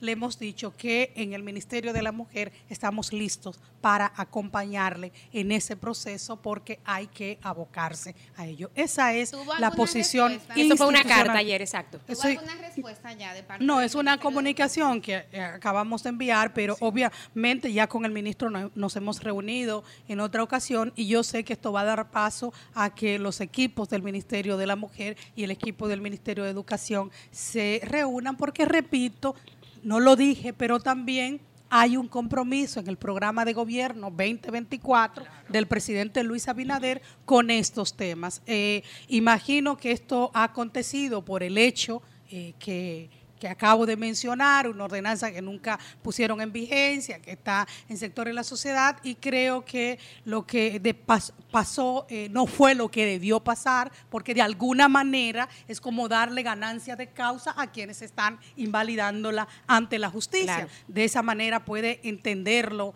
eh, la población y entiendo que no es ese el espíritu, pero estamos en ese ánimo que nos corresponde con nuestro homólogo del Ministerio de Educación de ver estos temas, porque efectivamente lo cierto es que estamos pendientes en la sociedad de disposiciones de ese ministerio para asegurar que todo esto que, he dicho se lleve a cabo.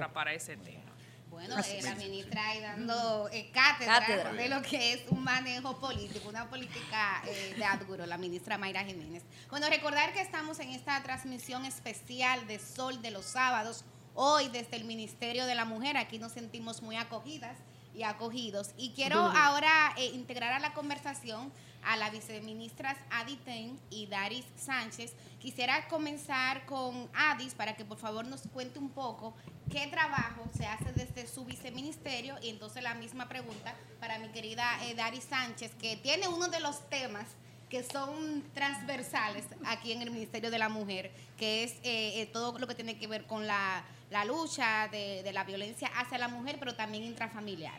Entonces, Adis, me encantaría escucharte. Muchísimas gracias, Milicen. Muy buenos días a todo el equipo del Sol de los Sábados, al equipo aquí en los micrófonos y también al equipo técnico que acompaña la transmisión de este programa. Eh, quiero sumarme también a los saludos de bienvenida aquí a las instalaciones del Ministerio de la Mujer, a esta área de trabajo nuestra que es muy especial eh, porque es un área donde estamos siempre en contacto con mujeres, eh, como decía Liz, con niños y niñas que vienen muchas veces acompañando a las mujeres aquí y una área donde se trabaja 24/7, como decía la ministra.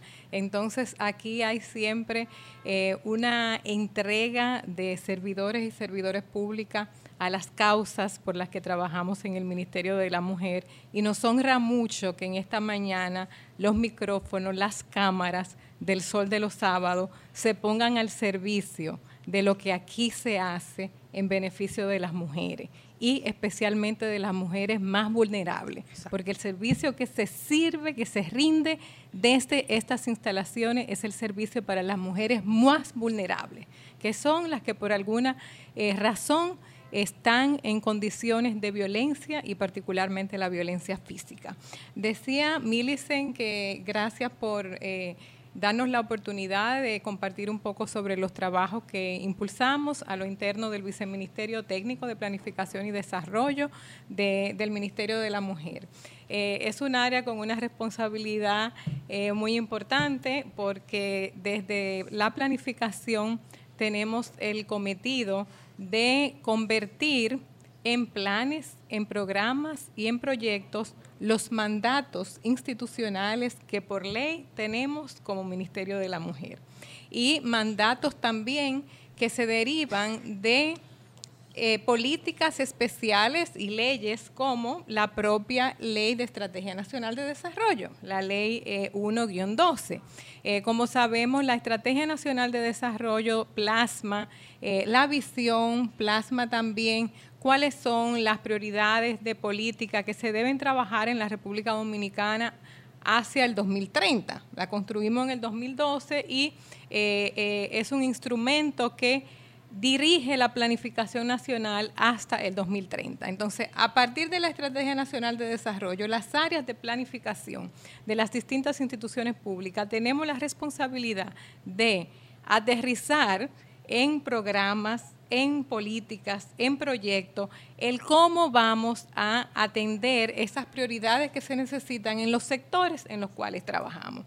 Entonces, en el Ministerio de la Mujer, atendemos los mandatos de la Estrategia Nacional de Desarrollo desde el área de planificación y con la acción de las áreas sustantivas, que son la atención a la violencia, el área de derechos integrales, el área de transversalidad, como decía la ministra, el área de educación en género, nuestras oficinas provinciales y municipales, que son entonces las unidades que llevan al territorio las políticas públicas.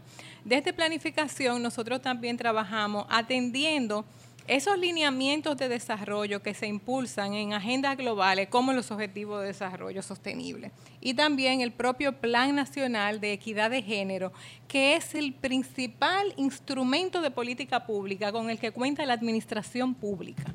No solamente el Ministerio de la Mujer, sino la administración pública cuenta con un instrumento que nos dice cuáles son esas prioridades de política que debemos trabajar para que esas situaciones que han dejado a las mujeres atrás en República Dominicana pueden ser atendidas desde las políticas públicas. Entonces, ¿de qué estamos hablando? De situaciones en el ámbito de la educación, de situaciones en el ámbito de la economía, que son temas de política priorizados para nosotros poder atender las necesidades de las mujeres y las brechas, las situaciones que dejan a las mujeres atrás, para atender situaciones vinculadas a derechos como el derecho a la salud por ejemplo, y temas que quizás antes no se trabajaban mucho, como por ejemplo la mujer y el medio ambiente, que son temas que hoy tienen también muchísima importancia. ¿Por qué? Porque las sociedades cambian y las necesidades que, que, se presentan desde las políticas públicas debemos atenderlas. Entonces, en el área de planificación trabajamos para impulsar esas políticas, esos programas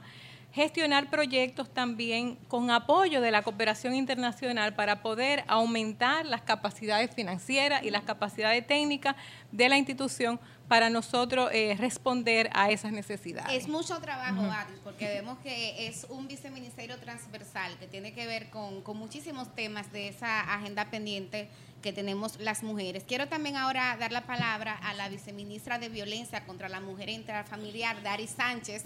Bueno, que después de escuchar a Aris, ya yo no sé si este es uno de los ejes centrales, porque la verdad que la, exposición de, de Daris fue muy completa.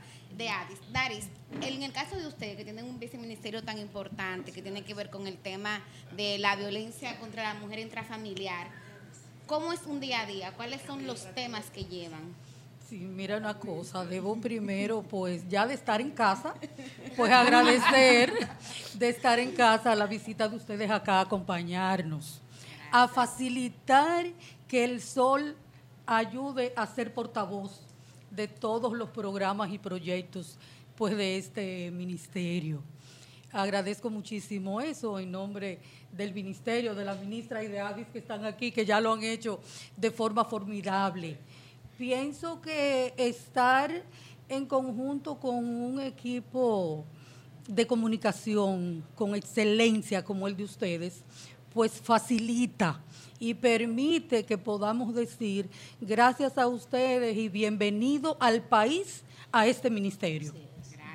Mire una cosa, hacer un recorrido de manera cotidiana por el Ministerio de la Mujer, decía la ministra en su intervención, que hay una línea de emergencia que es por donde inicia una ruta de auxilio y de apoyo a las mujeres violentadas.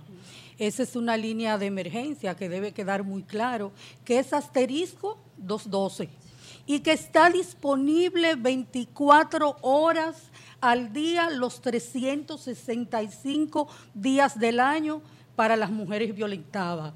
Y más que para las mujeres violentadas, pues para la familia, porque como también decía la ministra, este es el Ministerio de la Mujer, pero extiende todos sus servicios pues a la familia. Ahí inicia lo que es la ruta de apoyo de este viceministerio para las mujeres. Pero llegar acá, y como destacaban de la satisfacción de ver un salón de niños acogedor, que sirve de soporte a las mujeres que vienen a recibir el servicio. Pues también hay que decir que todos los servicios legales y todos los servicios psicológicos son totalmente gratuitos para las mujeres que asisten a este ministerio. Pero más que eso, siento una satisfacción enorme de participar en este viceministerio por el apoyo directo del presidente de la República, porque impacta de manera total este viceministerio cuando llegando y asumiendo este proceso, el ministerio tiene tres casas de acogida y el presidente con un apoyo directo, de manera no solo de un, de un apoyo reiterado, sino de un apoyo indiscutible, notable, notorio, para que todo el mundo pueda saber que el presidente está con nosotros, pues hoy contamos con 15 casas de acogida. o sea, un aplauso. De 3 a 15. De 3 a 15 casas de acogida. y un centro nacional. Más que tener esas 15 casas de acogida, el presidente sigue haciendo ese apoyo, sigue haciéndolo notorio nacional y en el año 21 el presidente de la República, el primer decreto que emite es la creación del Gabinete de la Mujer, que de manera muy precisa funciona a nivel nacional en todas las provincias del país y aquí institucionalizado y apoyado por todas las instituciones que lo componen, entre ellas la Presidencia de la República, Interior y Policía, el Ministerio de Defensa, Salud Pública, Educación, CONANI, Juventud, el Ministerio de Trabajo, para que no se quede ningún protagonista que juega un rol importante para que pueda cesar la violencia en el país. O sea, siento una satisfacción enorme de ser parte de este ministerio, de liderar este viceministerio y de que el Ministerio de la Mujer y nuestra ministra Mayra Jiménez, que tenemos que decirlo y tenemos que reconocer, empuje de manera muy precisa cada uno de esos programas y proyectos. Bueno, ministra, mucha claridad en usted y en sus... Mire, que la producción nos está mandando a que recojamos, pero yo tengo una inquietud hace rato y, lo, susurraba aquí con Cristian. En el viceministerio de violencia eh, contra la mujer e intrafamiliar, yo pensaba en que el viceministerio empieza con el nombre viceministra de violencia y yo pensaría que lo correcto fuera como que iniciara con con la preposición contra, viceministra contra la violencia de género y no con la palabra violencia, porque entonces es, viceministra de la violencia. No, no sé si, si lo han pensado aquí, pero como lo hubiera escrito. Es contra. Ah, bueno, ok. Contra la violencia de género. Tenía esa inquietud hace rato, digo, pero viceministra de la violencia. Sí, sí, sí, sí.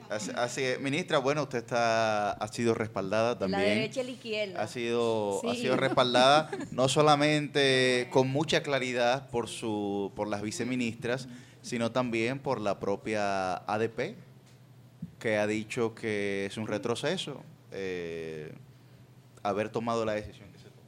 Ayer graduábamos, por cierto, muchas maestras y maestros, sí, 139 personas estábamos graduando ayer, el, el, presidente de la ADP, mi querido amigo Eduardo Hidalgo y yo, de maestras y maestros que han pasado por este proceso de formación integral para estar en condiciones de detectar en las escuelas los casos de violencia y estar en condiciones de dar respuesta. Pero además Eduardo ayer anunciaba que, vamos, que vamos a desarrollar una jornada iniciando el trimestre, el primer trimestre del año enero, marzo, para impactar a 25 mil maestras y maestros en todo el país que se suman a esta estrategia de ir construyendo una cultura de paz. Muy feliz me hacía ayer eh, estar con los maestros y las maestras. Yo quisiera recoger... Eh, eh, diciendo una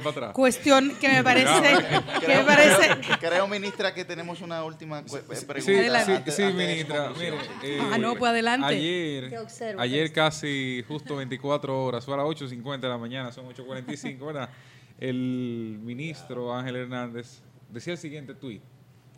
Política de género. Si se refiere a que los niños tengan las mismas oportunidades de recibir una educación de calidad, ser formados para una profesión en igualdad de condiciones y salarios y sin discriminación por el sexo, Herminer cumple con todos estos principios. Cierto, decía el fin de la cita del tuit. Hay una distorsión en la comprensión del mensaje, en la comprensión del contenido de lo que se establece como política de género. Eh, hay una hay una, un cruce de los criterios que establece esa norma entre las instituciones, tanto públicas como privadas, que motiva eh, quizás este, este, este planteamiento así, eh, que bueno, el ministro dice que cumple con lo que establece, o sea, que, si eso era lo que buscaba la política de, de género, se está cumpliendo. O sea, ¿cómo es el asunto ahí?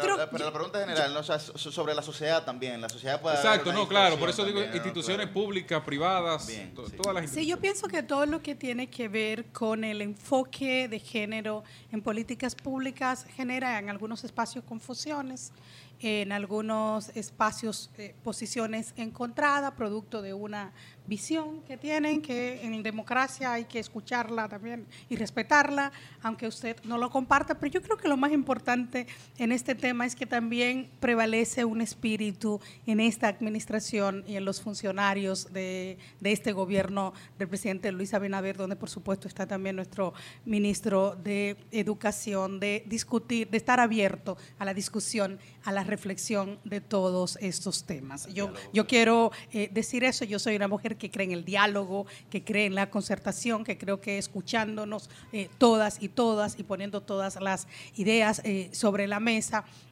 siempre es ganancia. Pero al final también soy muy comprometida con todo lo que tiene que ver con los derechos, con los derechos fundamentales. Y en la sociedad dominicana hay brechas que tenemos que cerrar, cerrarla. Lo más importante es esa apertura que, repito, existe en, en todas las instituciones nuestras, en todos nuestros funcionarios, para eh, cuando se plantean situaciones discutirlas. Ese es el mensaje incluso del presidente Luis Abinader. Ustedes han visto un presidente, yo creo por primera vez en la historia dominicana, que escucha a la población que cuando la entiende que la población eh, merece una rectificación de una posición, lo ha hecho, lo ha hecho con un nivel, con una altura que lo engrandece frente a la población dominicana. Y eso es lo que también hemos aprendido todas y todo. Entonces ahí lo más importante es eso, es apertura también, a que veamos y discutamos todos estos temas, porque hay que avanzar. Ese es el mensaje. Hay que avanzar y hay que avanzar en asegurar esos derechos que tienen las niñas y los niños de la República Dominicana a recibir una educación integral, una educación donde al final podamos vivir en paz, vivir en armonía y en igualdad de oportunidades. Además, cada institución que juegue su rol y me siento muy complacida de saber que el Ministerio de la Mujer está haciendo su rol. Por lo menos el Ministerio de la Mujer está cumpliendo su tarea y eso es un motivo de celebración para la sociedad dominicana, especialmente para las mujeres y para las niñas. Vamos a despedir con un fuerte aplauso a la ministra. Excelente, como siempre. Ella es colega nuestra, es comunicadora. comunicadora. No hay duda, ¿eh? No, no tenemos, no tenemos mayores dudas. Vamos a integrar. Ese talento. Dice Liz Nese que si usted puede ir al programa como talento. Sí, los sábados ya. Esa tu segmento. Lo único malo es levantarse tan temprano. Yo, yo- yo- yo siempre madrugo. ¿eh? Recuerden falta. eso, de que al que madruga y a, las, y a la que madruga, Dios le ayuda. Y yo soy una mujer de mucha fe. Dios la. Cambie Cambio fuera.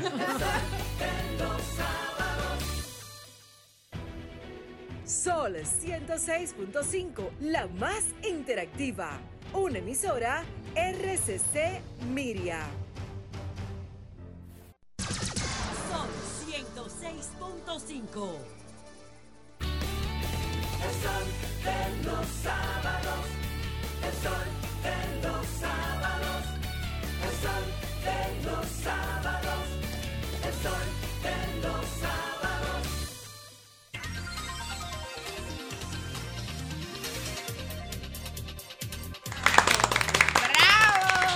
Muy bien. Millicent está Bueno, contenta. sí, ¿verdad? sí, está- Me siento en mi casa, me siento en mi casa. Hay un nivel de, hay hay- un nivel de euforia no cotidiano en su conducta, pero bueno, es normal. Bueno, Exceptuando el martes, ¿verdad? sí, el miércoles, el miércoles, sí. Bueno, siendo las 8 y 58 de la mañana, continuamos con este programa especial del Sol de los Sábados desde el Ministerio de la Mujer. Recordar que nos pueden sintonizar a través de canal Telefuturo 23, también el YouTube de RCC Media, así como las diversas plataformas de Sol. Miren, ahora vamos a pasar a un tema que creo que para nosotros es de, no solamente de suma importancia, pero que es muy interesante. Eh, eh, los planteamientos que escucharemos en breves y vamos a hablar con Rosa Matos, que es la directora de Transversalidad para la Igualdad. A ver qué, eh, cuál es su función y, de qué se encarga esta dirección. Muy buen día, Rosa. Muy buenos días, muchísimas gracias por tenernos aquí el día de hoy. Eh, la Dirección de Transversalidad para la Igualdad es una de las eh, áreas sustantivas del Ministerio de la Mujer y se encarga de eh, asesorar, coordinar, monitorear todas eh, las acciones del Estado y de las instituciones y relacionadas, descentralizadas en general, eh, para incorporar la perspectiva de igualdad y equidad de género en el diseño ejecución de políticas, planes, programas, etcétera, para poder abordar esas desigualdades que se manifiestan en el acceso de derechos, acceso a derechos y oportunidades entre hombres y mujeres en el país. Entonces, eh, ese trabajo lo hacemos desde el Ministerio de la Mujer porque a pesar de los avances eh, que ha experimentado el país en términos de materializar eh, todas las estructuras que eh, se reflejan en la ciudadanía de una manera equitativa, ha habido avances, sin embargo, quedan muchos desafíos. Y esos eh, desafíos eh, se manifiestan a nivel, en todos los sectores, a nivel de la, del sector laboral, la economía, la salud, la, la educación, etcétera.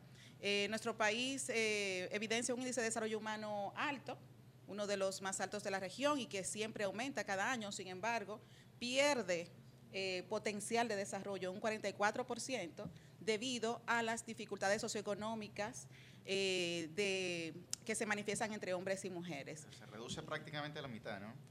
Casi, casi. Y entonces, es- en- a nivel estadístico, ah, voy a mencionar unos cuantos datos generales porque las demás compañeras que vienen a continuación de mí también van a presentar los datos de cada una de sus áreas, pero como es la dirección de transversalidad, tenemos que conocer un panorama general. Eh, la tasa de, en, el sector laboral, la tasa de ocupación entre, o sea, la, cantidad de hombres y mujeres que están ocupados en el sector laboral, eh, hay una diferencia casi de un 20% entre hombres y mujeres. Quiere decir que, aunque hay una ocupación general de un 60%, cuando hacemos zoom en la estadística desagregada, quiere decir, cuando vemos por sexo, hombres y mujeres, vemos que para los hombres es casi un 60% de ocupación laboral, mientras que para las mujeres es un 40.3%. sector formal, No, a nivel, nivel general. Tanto en el sector informal, esa brecha se abre muchísimo más, porque hay menos garantías de derechos en el sector informal. Así, a nivel de también de pobreza, la tasa de pobreza de las mujeres es superior a la de los hombres. Y también el tema de ingresos, por cada 100 pesos que gana un hombre, una mujer gana 81.4 por eh, trabajo de valor similar.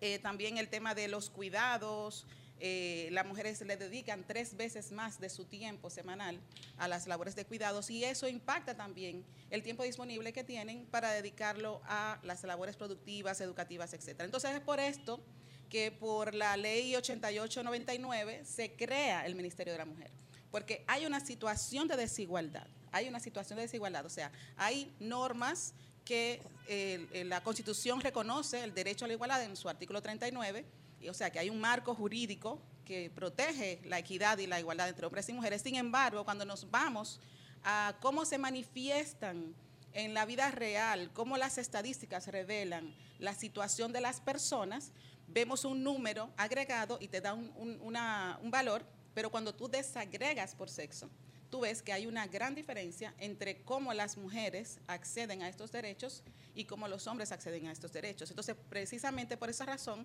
es que existen todos estos eh, elementos jurídicos, normativos, que eh, tratan de abordar estas, estas dificultades y que le asignan al Ministerio de la Mujer este rol de defensor, de, de- de articulador de acciones entre todas las instituciones del Estado.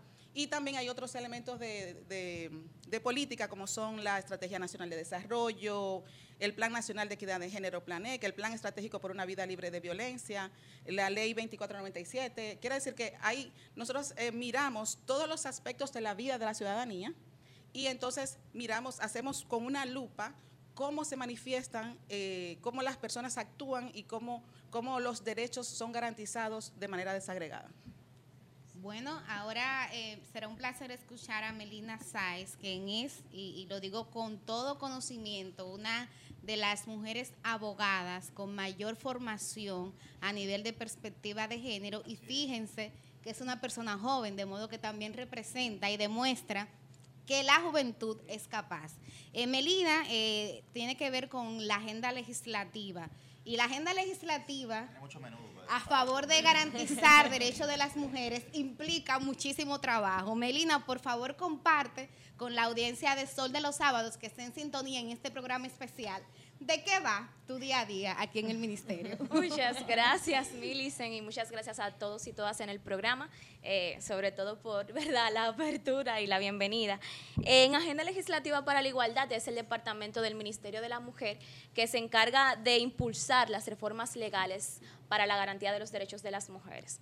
Eso de manera general es eh, bastante complejo, eh, tanto por la situación jurídica y política natural de la historia de las mujeres eh, y su condición jurídica. Eh, eso es uno. Y dos, porque las leyes nunca han sido neutrales al género. Entonces, lo que se establece en la ley tiene implicaciones que impactan de una forma u otra eh, o en mayor o, o menor medida a los hombres y a las mujeres de manera diferenciada.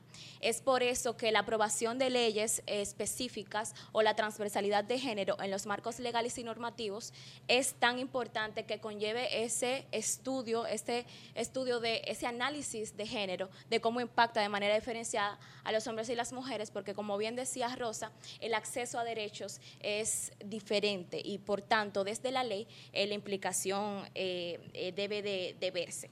Y en agenda legislativa entonces trabajamos desde tres grandes líneas. La primera es apostar a las reformas legales de, por ejemplo, y me dijeron, no te pongas tan técnica, por favor, ejemplifica. Entonces, eh, por ejemplo, tenemos tres grandes líneas. La primera es apostar a reformas de marcos legales y normativos que ya tenemos vigente, por ejemplo, Código Civil, que tiene aspectos eh, bien eh, discriminadores, eh, mujer casada, eh, mujer en situación de dependencia. em, por ejemplo, en el 2021 tuvimos la prohibición del matrimonio infantil. Eso fue una modificación al, artículo 144 del Código Civil porque establecía una, una, hacía una distinción entre que las niñas se podían casar.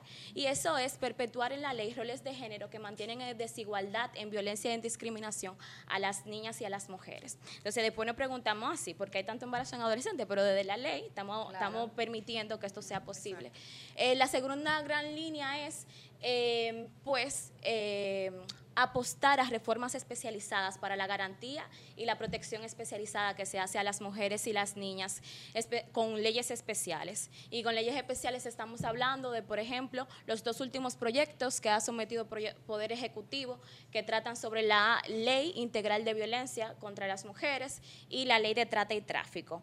Eh, que son dos proyectos que apuestan eh, no solo al reforzamiento del marco jurídico dominicano, sino que son mandatos constitucionales que hay que cumplir por la protección especializada que hace la Constitución a las mujeres, a las niñas y a las adolescentes, entendiendo a la violencia como un fenómeno complejo. Eh, y la ley de trata espe- especialmente, pues actualizarla sobre los modos y medios en los que se hace la trata actualmente y que nos mantiene como uno de los países en el Caribe con mayor flujo y con mayores víctimas de esto. Asimismo, hemos trabajado, por ejemplo, o logramos la aprobación del convenio 156 de la OIT, que es de las responsabilidades de los trabajadores y trabajadoras eh, con responsabilidades familiares, que apuesta a la conciliación, a la corresponsabilidad, a que se amplíe la licencia de paternidad para que los hombres puedan ejercer su derecho al cuidado. Eh, estamos impulsando, y eso el Ministerio de la Mujer eh, lo ha manifestado en los medios, la ratificación del convenio 190 de violencia y acoso para el mundo, en el mundo laboral, que resulta de demasiada importancia en momentos en donde los casos, y yo estoy segura que luego mis compañeras de violencia van a hablar de eso, los casos de acoso que tenemos en el país con niveles demasiado importantes, sobre todo en los espacios laborales donde se supone que las mujeres tenemos que tener un espacio seguro para seguir desarrollando nuestras habilidades. Y por último, es una línea de asesorar al Congreso en eh, las reformas que lleva actualmente y pues es un trabajo también eh, bastante arduo. Creo que ahí esas tres grandes líneas eh, es lo que llevamos en agenda legislativa. Muy bien. Excelente. Ahora vamos a conversar con Alba Polanco. Ella es la encargada de transversalización de género en el sector público y privado y va a hacer también énfasis en el tema de los cuidados. Me llama mucho la atención el tema de los cuidados porque lo vemos mucho en nuestro país. Conozco un caso de manera eh, personal donde a una joven, su familia, de un nivel económico pudiente y de acceso a la información y a la educación, quería eh, que ella se quedara en el país, rechazar una oportunidad de seguir estudiando en, el extranjero, perdón, para quedarse cuidando a un familiar que estaba enfermo. Entonces, es algo que tenemos que ir eh, destruyendo esos patrones cuando esa persona a la que se iba a cuidar tiene también un hijo de sexo masculino que reside en el país, que pudiera bien encargarse. Ahí, tanto, tanto Alba, Rosa como Melina, eh, pues eh, me imagino que tienen mucha claridad con el tema de la economía de cuidados. Así es, así es. Y que la Asamblea Legislativa pues tiene que proponer eso Totalmente. a la sociedad. Es, es, un excelente ejemplo con el que comienza, porque justamente es el motivo por el cual el Ministerio de la Mujer lidera junto al MEPID la Mesa Intersectorial de Cuidados para poder garantizar que tengamos igualdad de género en estas políticas, porque es la realidad que Rosa comentaba antes. Las mujeres dedicamos 3.5 veces más tiempo que los hombres semanal, según la, la, el hogar, al trabajo de cuidados. Y es mucho más probable que nos cuide una persona por ser mujer que un familiar un familiar más cercano, la nuera cuida a la suegra primero que el hijo, porque, porque somos mujeres. Entonces hay un tema cultural ahí y normativo, por supuesto, importante. Melina mencionaba las licencias de paternidad, que también tiene, eh, obviamente, eh, un efecto en eh, ¿qué, pensamos sobre quién, quién debe cuidar. Y eso tiene un efecto en la autonomía de las mujeres, en su capacidad para estudiar, para trabajar. Miren, el Banco Central reporta que casi 40% de las mujeres que no buscan trabajo, es decir, las mujeres inactivas, su razón principal es por el trabajo de cuidado y por el trabajo del hogar. Y para los hombres la razón principal es estoy estudiando. Entonces ahí vemos una diferencia que viene de que entendemos como sociedad que el, las tareas del hogar, que cuidar de un adulto mayor, que cuidar de un niño pequeño es responsabilidad de las mujeres. Personas y nosotros con discapacidad también. Dígame cuidado de las personas con discapacidad. Y con discapacidad, claro que están en situación de dependencia también. Muchas personas con discapacidad eh, son independientes, pero otros necesitan cuidados. Entonces, eh, para eso estamos trabajando una política de cuidados a nivel nacional. Es una iniciativa de gobierno donde están 10 instituciones involucradas y es la primera vez que en este país hay toda una estrategia conjunta donde hay 10 instituciones para poder crear no solo una política, sino que eso desencadene un sistema nacional de cuidados, donde podamos garantizar el derecho al cuidado que tenemos todas las personas, hombres y mujeres, a que, sea, a que nos cuiden y a cuidar dignamente en mejores condiciones. Y para eso, pues como decía, hay 10 instituciones, estamos trabajando la parte normativa, que mi compañera ya se refirió a ella, pero también la parte de comunicación, la parte educativa y de formación, porque tenemos que cambiarnos el chip, tenemos que estar claro que esto es una responsabilidad compartida y estamos trabajando el aumento de los servicios de cuidado para que el Estado continúe asumiendo su corresponsabilidad en esto, que no es solamente de la familia, sino también nuestra como Estado. Entonces, en ese sentido, aumentamos o estamos trabajando en ASUA y Santo Domingo Este en un piloto, aumentando los servicios que hay de cuidado para niños pequeños, para adultos mayores que lleva CONAPE, niños pequeños, eh, primera infancia lo lleva INAIPI, por ejemplo, y además de eso, creando nuevos servicios, como servicios de asistencia eh, domiciliaria que eh, no existen al momento. Bueno, Sí tenemos algunas iniciativas, por ejemplo con CONAPES, eso debo decirlo, pero estamos creando nuevos servicios, sobre todo en discapacidad, que no existen, para asegurar que el Estado esté garantizando este derecho al cuidado. ¿Y qué consecuencia va a tener eso sobre las mujeres? Más tiempo disponible para yo poder trabajar y formarme. Entonces el ministerio en esta mesa... Y mejor remuneración económica. Totalmente. En el tema de cuidados hay invisibilizado un aporte económico que tradicionalmente han hecho las mujeres y que la sociedad no les reconoce. Y que eso impacta las estadísticas que con la diferencia que hay en ocupación laboral porque es, es el tiempo que se ocupa, que se libera. la mujer tendría que recorrer un mayor trecho, digamos, en, menos tiempo que lo que tiene que hacer un hombre. Totalmente, así es. Y así logramos pues reducir esta carga porque equilibramos la carga y entonces tenemos mayor autonomía para las mujeres, pero tenemos también el derecho garantizado para todas las personas. Esta política nos beneficia a todas las personas.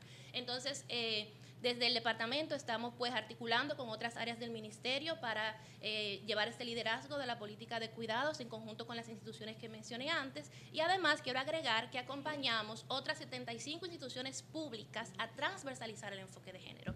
El rol del ministerio de apoyar eh, que el enfoque de género esté en todos los planes, políticas y proyectos que establece la Estrategia Nacional de Desarrollo, la llevamos a través de las unidades de igualdad de género desde este departamento y ahí pues le damos asistencia técnica, explicamos eh, vemos cómo podemos integrar ese enfoque, esa lupa, ese zoom que mencionaba Rosa, para preguntarnos cómo esta política que estamos desarrollando en medio ambiente, en energía, que son a veces temas que pensamos que no tienen que ver con las mujeres, pero sí, es decir, si, no, si nos ponemos a preguntar cuál es la situación, hay mujeres aquí en, en, liderazgo, cómo impacta eso a las mujeres campesinas, cómo impacta eso a las mujeres en tal situación y cómo impacta a los hombres también de manera diferenciada, entonces podemos hacer políticas que realmente eh, nos lleven a un mayor desarrollo, a un mayor desarrollo humano, pero pero con igualdad. Finalmente, finalmente, Alba, brevemente, en el ámbito privado, ¿cómo vamos? Bueno, en el ámbito privado eh, estamos llevando una iniciativa que luego mi compañera se va a referir a ella, que es el sello Igualando RD en las empresas y yo creo que ahí hay una oportunidad para eh, poder tener todos esos detalles eh, que justamente en un momentito vamos a compartirles. Pues muy bien, muy bien. Increíble, señores, la Muy bien. cantidad de servicios, cuánto se trabaja, no sé cómo ustedes lo logran, compañera, porque se trabaja mucho y muchos temas. Uno desde fuera cree que solamente es un tema de violencia, Sí, correctamente. pero ver cómo están distribuidas en tantos temas, en tantas instituciones, de verdad que es bastante auspicioso. El, el dominio, Sigan el, así, el- por favor. el dominio Muchas también, el dominio también que Rosa, Alba y Melina han demostrado también sobre los temas que están tratando, ¿no? Que- que no. Y la pasión se siente Sí. que hay un Claro, trabajo de coordinación, Sí, se siente el compromiso, se siente la coordinación. De verdad que felicidades, compañeras. Muchas gracias por tenernos aquí.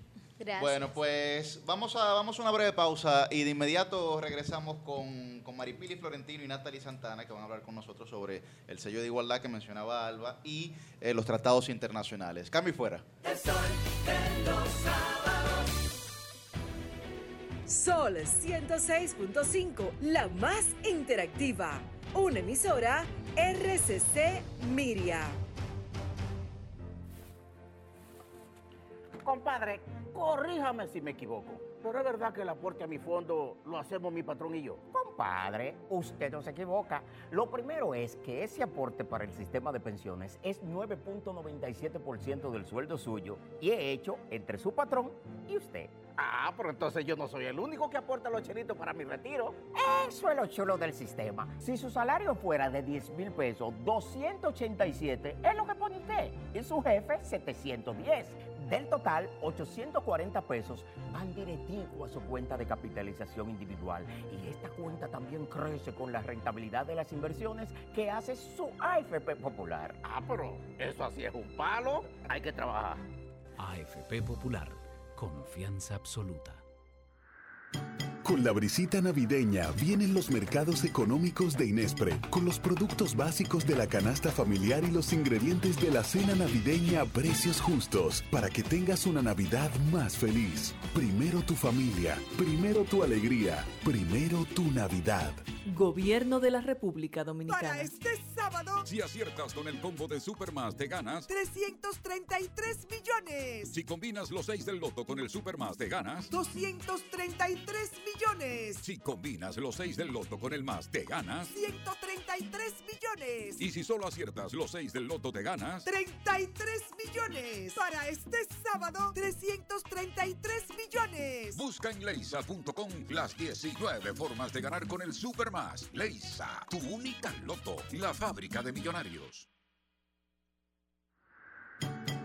Junto a la brisita navideña llegaron las jornadas diarias de Primero Tú, con asistencia médica y asistencia alimenticia para miles de dominicanos como tú.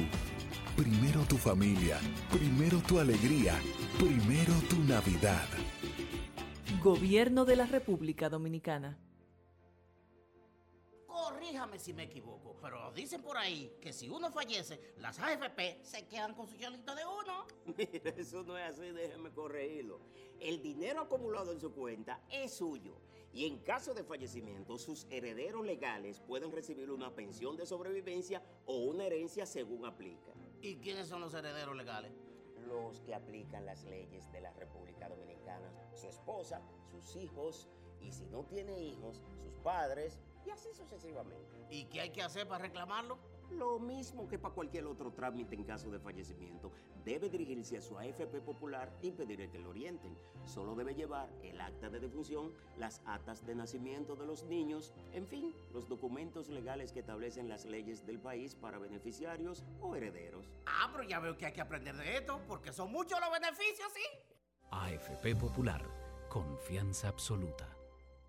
Hola, soy Juanita y te traigo una buena noticia. El Ministerio de la Mujer ofrece servicios de asistencia legal y psicológica de manera confidencial y gratuita a nosotras, mujeres de la diáspora dominicana. Una vida sin violencia es posible. Para recibir este servicio, solicítalo en asistencia.mujer.gov.do o haz una cita al 1-829-421-3242.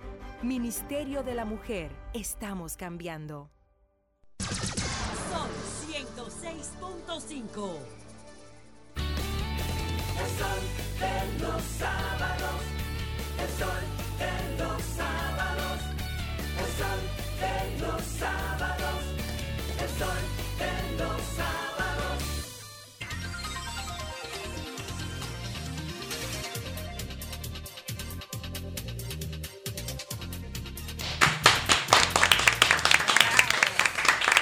Bueno, estamos de vuelta, estamos de vuelta en este Sol de los Sábados en transmisión especial desde el Ministerio de la Mujer. Eh, retomando, retomando previo a la pausa el tema pues sobre la transversalización de género, está con nosotros ahora Maripilis Florentino, que es pues la encargada del sello de igualdad de género. Eh, y va a hablar con nosotros sobre Igualando RD. Asimismo también está Natalie Santana, que posteriormente hablará con nosotros sobre los tratados internacionales. Buen día, Maripili. Hola, muy buenos días.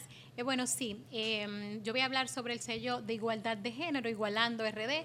Esta es una política pública que ejecuta el Ministerio de la Mujer, pues eh, se ejecuta en instituciones privadas, organizaciones, academia y el sector público. Para el sector público, Igualando RD representa una ruta aceleradora para la transversalidad de género en el sector público. A su vez, también se diseñan eh, una ruta para establecer acciones encaminadas al cierre de las brechas de género. Es importante destacar que este proceso toca la planificación estratégica institucional, pues también toca eh, toda la, instalar capacidades en las instituciones para crear un ambiente favorable que permita impulsar todos estos temas de igualdad y también tiene un elemento fundamental que es el impacto en las políticas públicas que ejecutan las organizaciones.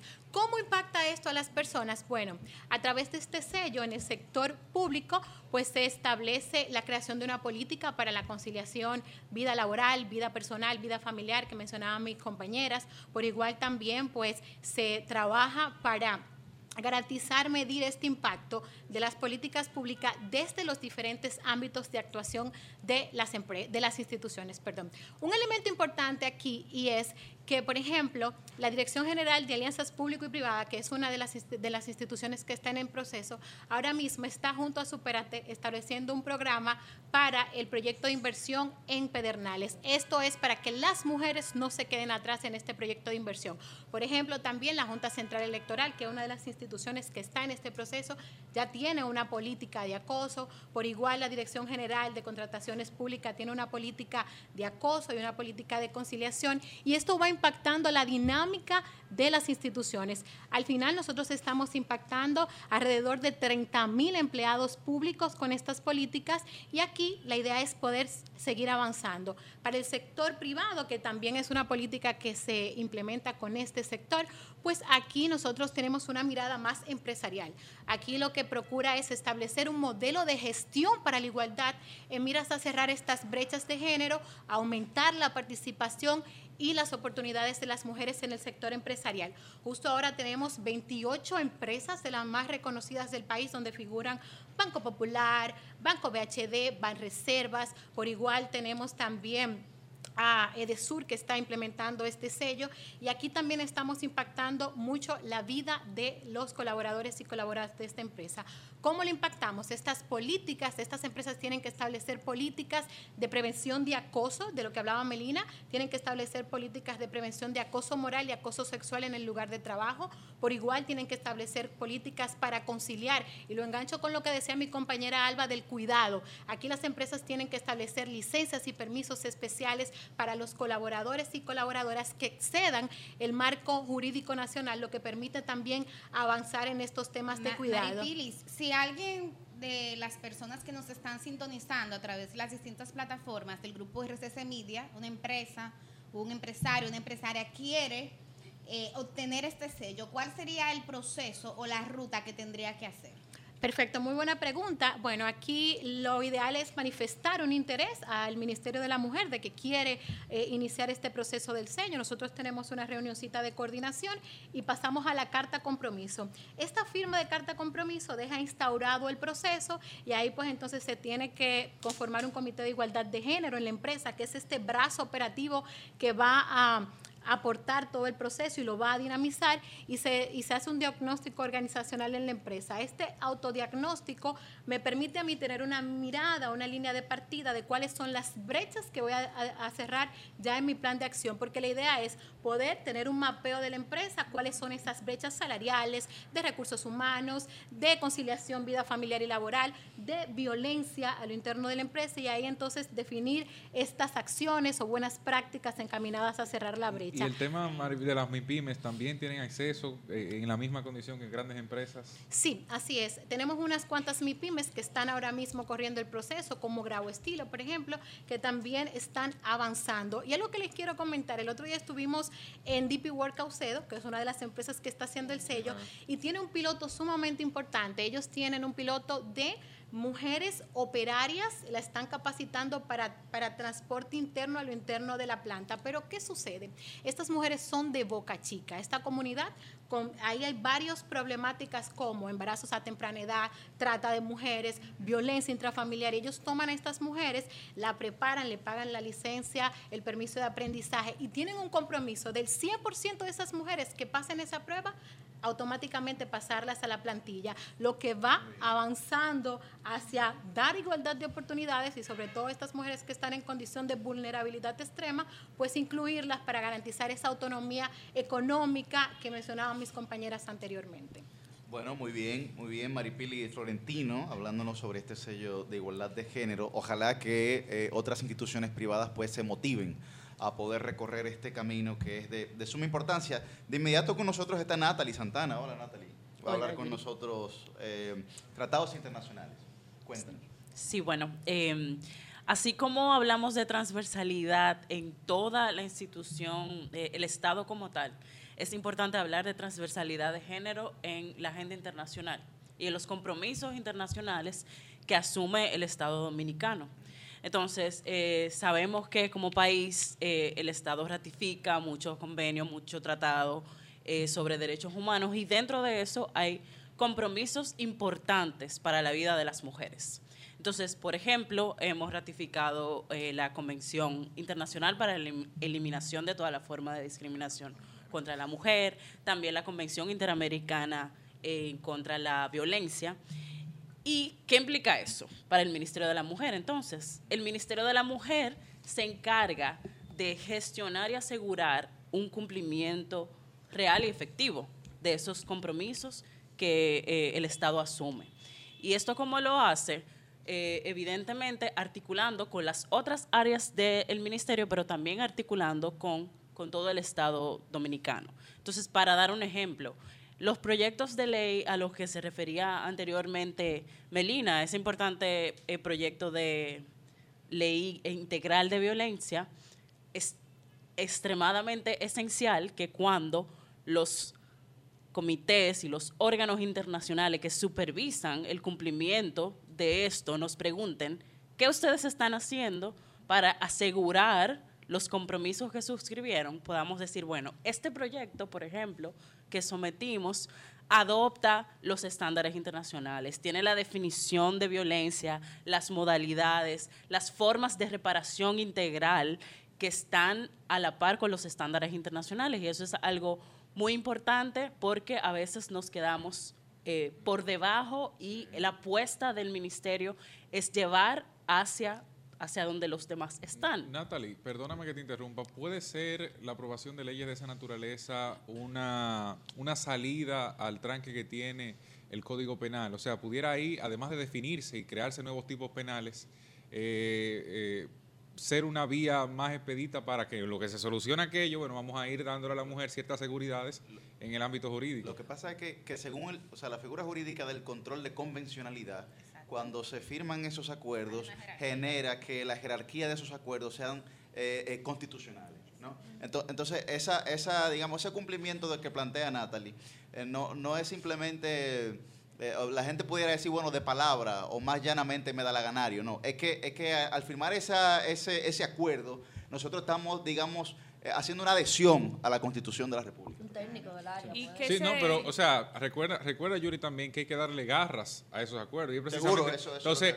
ahí viene la ley que complementa el rango constitucional que tiene. por eso digo, la salida quizás a la no aprobación del Código Penal en la República Dominicana, por lo que cualquiera conoce, eh, pudiera ser leyes de este tipo donde hay mucho acuerdo en ese sentido. Y unir a esto, perdón, Natalie, ¿cuál es la respuesta de esos organismos cuando ven que República Dominicana está incumpliendo estos tratados, los cuales firmó?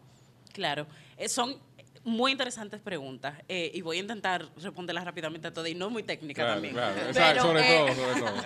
Pero eh, empiezo con esa última pregunta de Susi porque es muy importante como si uno se fija en los patrones, cada vez que hay que reportar, República Dominicana tiene eh, el, ese patrón de decir, estamos trabajando en esto, estamos trabajando en este proyecto de ley, estamos trabajando en este proyecto de ley y pasan años y años y años y no reportamos avances.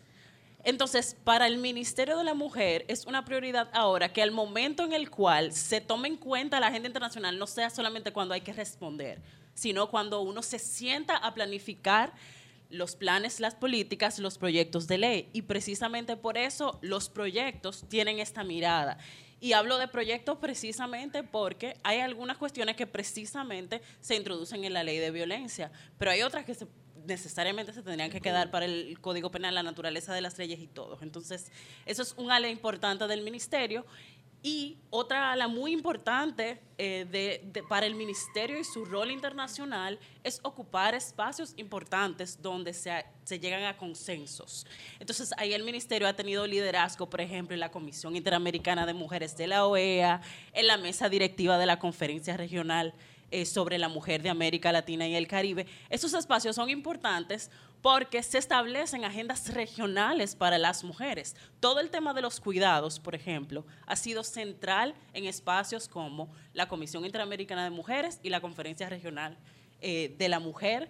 Y esos espacios donde se llegan esos consensos internacionales, luego se pueden aterrizar en la política pública nacional. Que así sea. bueno Vamos ahora, Yuri, a dar paso a una de las funcionarias claves y creo, y me corregirá la ministra, que tal vez este es uno de los pocos ministerios que tiene directora de despacho, no director, que en los que he visto por lo menos siempre es una posición que es ocupada por hombres. Se trata de Carolina Alvarado, que va a introducir el tema del siguiente bloque, un tema muy importante, derechos integrales. Bienvenida Carolina a esta cobertura especial de Sol de los Sábados desde el Ministerio de la Mujer. Gracias, Milicen. Efectivamente, eh, somos solamente como tres directoras de despacho o de gabinete. Este, y que es parte también de los temas que, que nos convocan en esta área de derechos integrales. Y para hacer esta introducción, la introducción vale también a algo que ustedes han estado planteando durante la mañana, que es esa mirada amplia que tenemos en el Ministerio de la Mujer y cómo abordamos diferentes temáticas, diferentes procesos eh, y diferentes este, temas de intervención. Hablar de derechos integrales de las mujeres es fundamental porque estamos hablando de los derechos humanos de las mujeres, que es el tema que trabajamos en el Ministerio de la Mujer. Y esa integralidad viene dada por un enfoque basado en las autonomías. La autonomía política o para la toma de decisiones, la autonomía física y la autonomía económica. ¿Qué significa esto? Cuando hablamos de autonomía política o para la toma de decisiones, estamos hablando de crear espacios, de fomentar una sociedad basada en una mirada hacia la democracia, hacia, una democracia participativa en todos los espacios y en todos los niveles donde se toman las decisiones para el desarrollo social, político, económico, cultural, es decir, que implica toda la sociedad y que no podemos mirar la sociedad sin mirar la participación de la mitad de la población. Entonces, por eso ese enfoque es vital. Y pensar también en autonomía física implica pensar no solamente en que las mujeres tengamos todos los mecanismos de protección ante situaciones de violencia garantizados, sino también en que podamos tener acceso a los servicios de salud a servicios que atiendan las necesidades. Y sabemos la cantidad de brechas que existen para las mujeres para acceder a servicios que sean de calidad, para acceder a medicamentos, para acceder a servicios ginecológicos, por ejemplo que les garanticen un trato digno, que les garanticen su salud, que les garanticen su vida y que existan pisos de protección social básicos para las mujeres, para las niñas y para las adolescentes. También hablar de derechos integrales implica hablar de derecho y autonomía económica, todo eso que se ha estado planteando. Y la autonomía económica implica no solamente tener acceso a un empleo, sino que ese empleo sea un empleo de calidad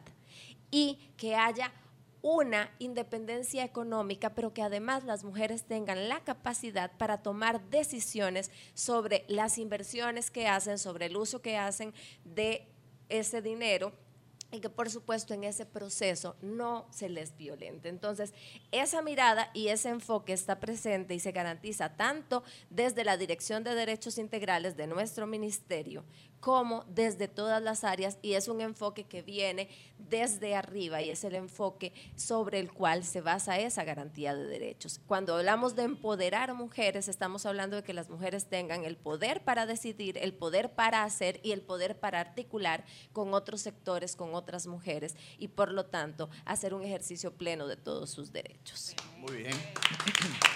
La ministra y Carolina están directoras Muchas- y viceministras. Muchas gracias Carolina, Maripilis y Natalie. Nosotros vamos a una breve pausa y retornamos en breve. Cambio y fuera. El sol de los sábados. Yo me di cuenta que era víctima de trata por una amiga que me invitó a una charla. Antes de la ayuda, yo era una persona que no tenía conocimiento, eh, no sabía nada, no podía identificar lo que era una trata y después de la ayuda y de todo el apoyo que me brindaron, eh, yo conozco y sé cuando una persona es tratada. No se dejen lle- llenar los ojos. Hay muchas veces que vienen personas ofreciéndote un viaje, ofreciéndote viaje y Castilla, que te van a llevar a un negocio, que tú eres la reina, lo más bello. Y cuando está en el terreno, te privan de tu libertad.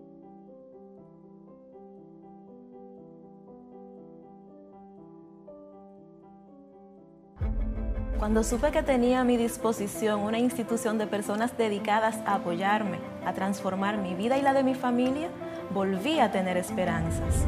Dejar atrás una vida de violencia es posible. En el Ministerio de la Mujer tenemos la misión de que cada dominicana disfrute de una vida segura y empoderada social, política y económicamente. Ministerio de la Mujer. Estamos cambiando. Sol 106.5.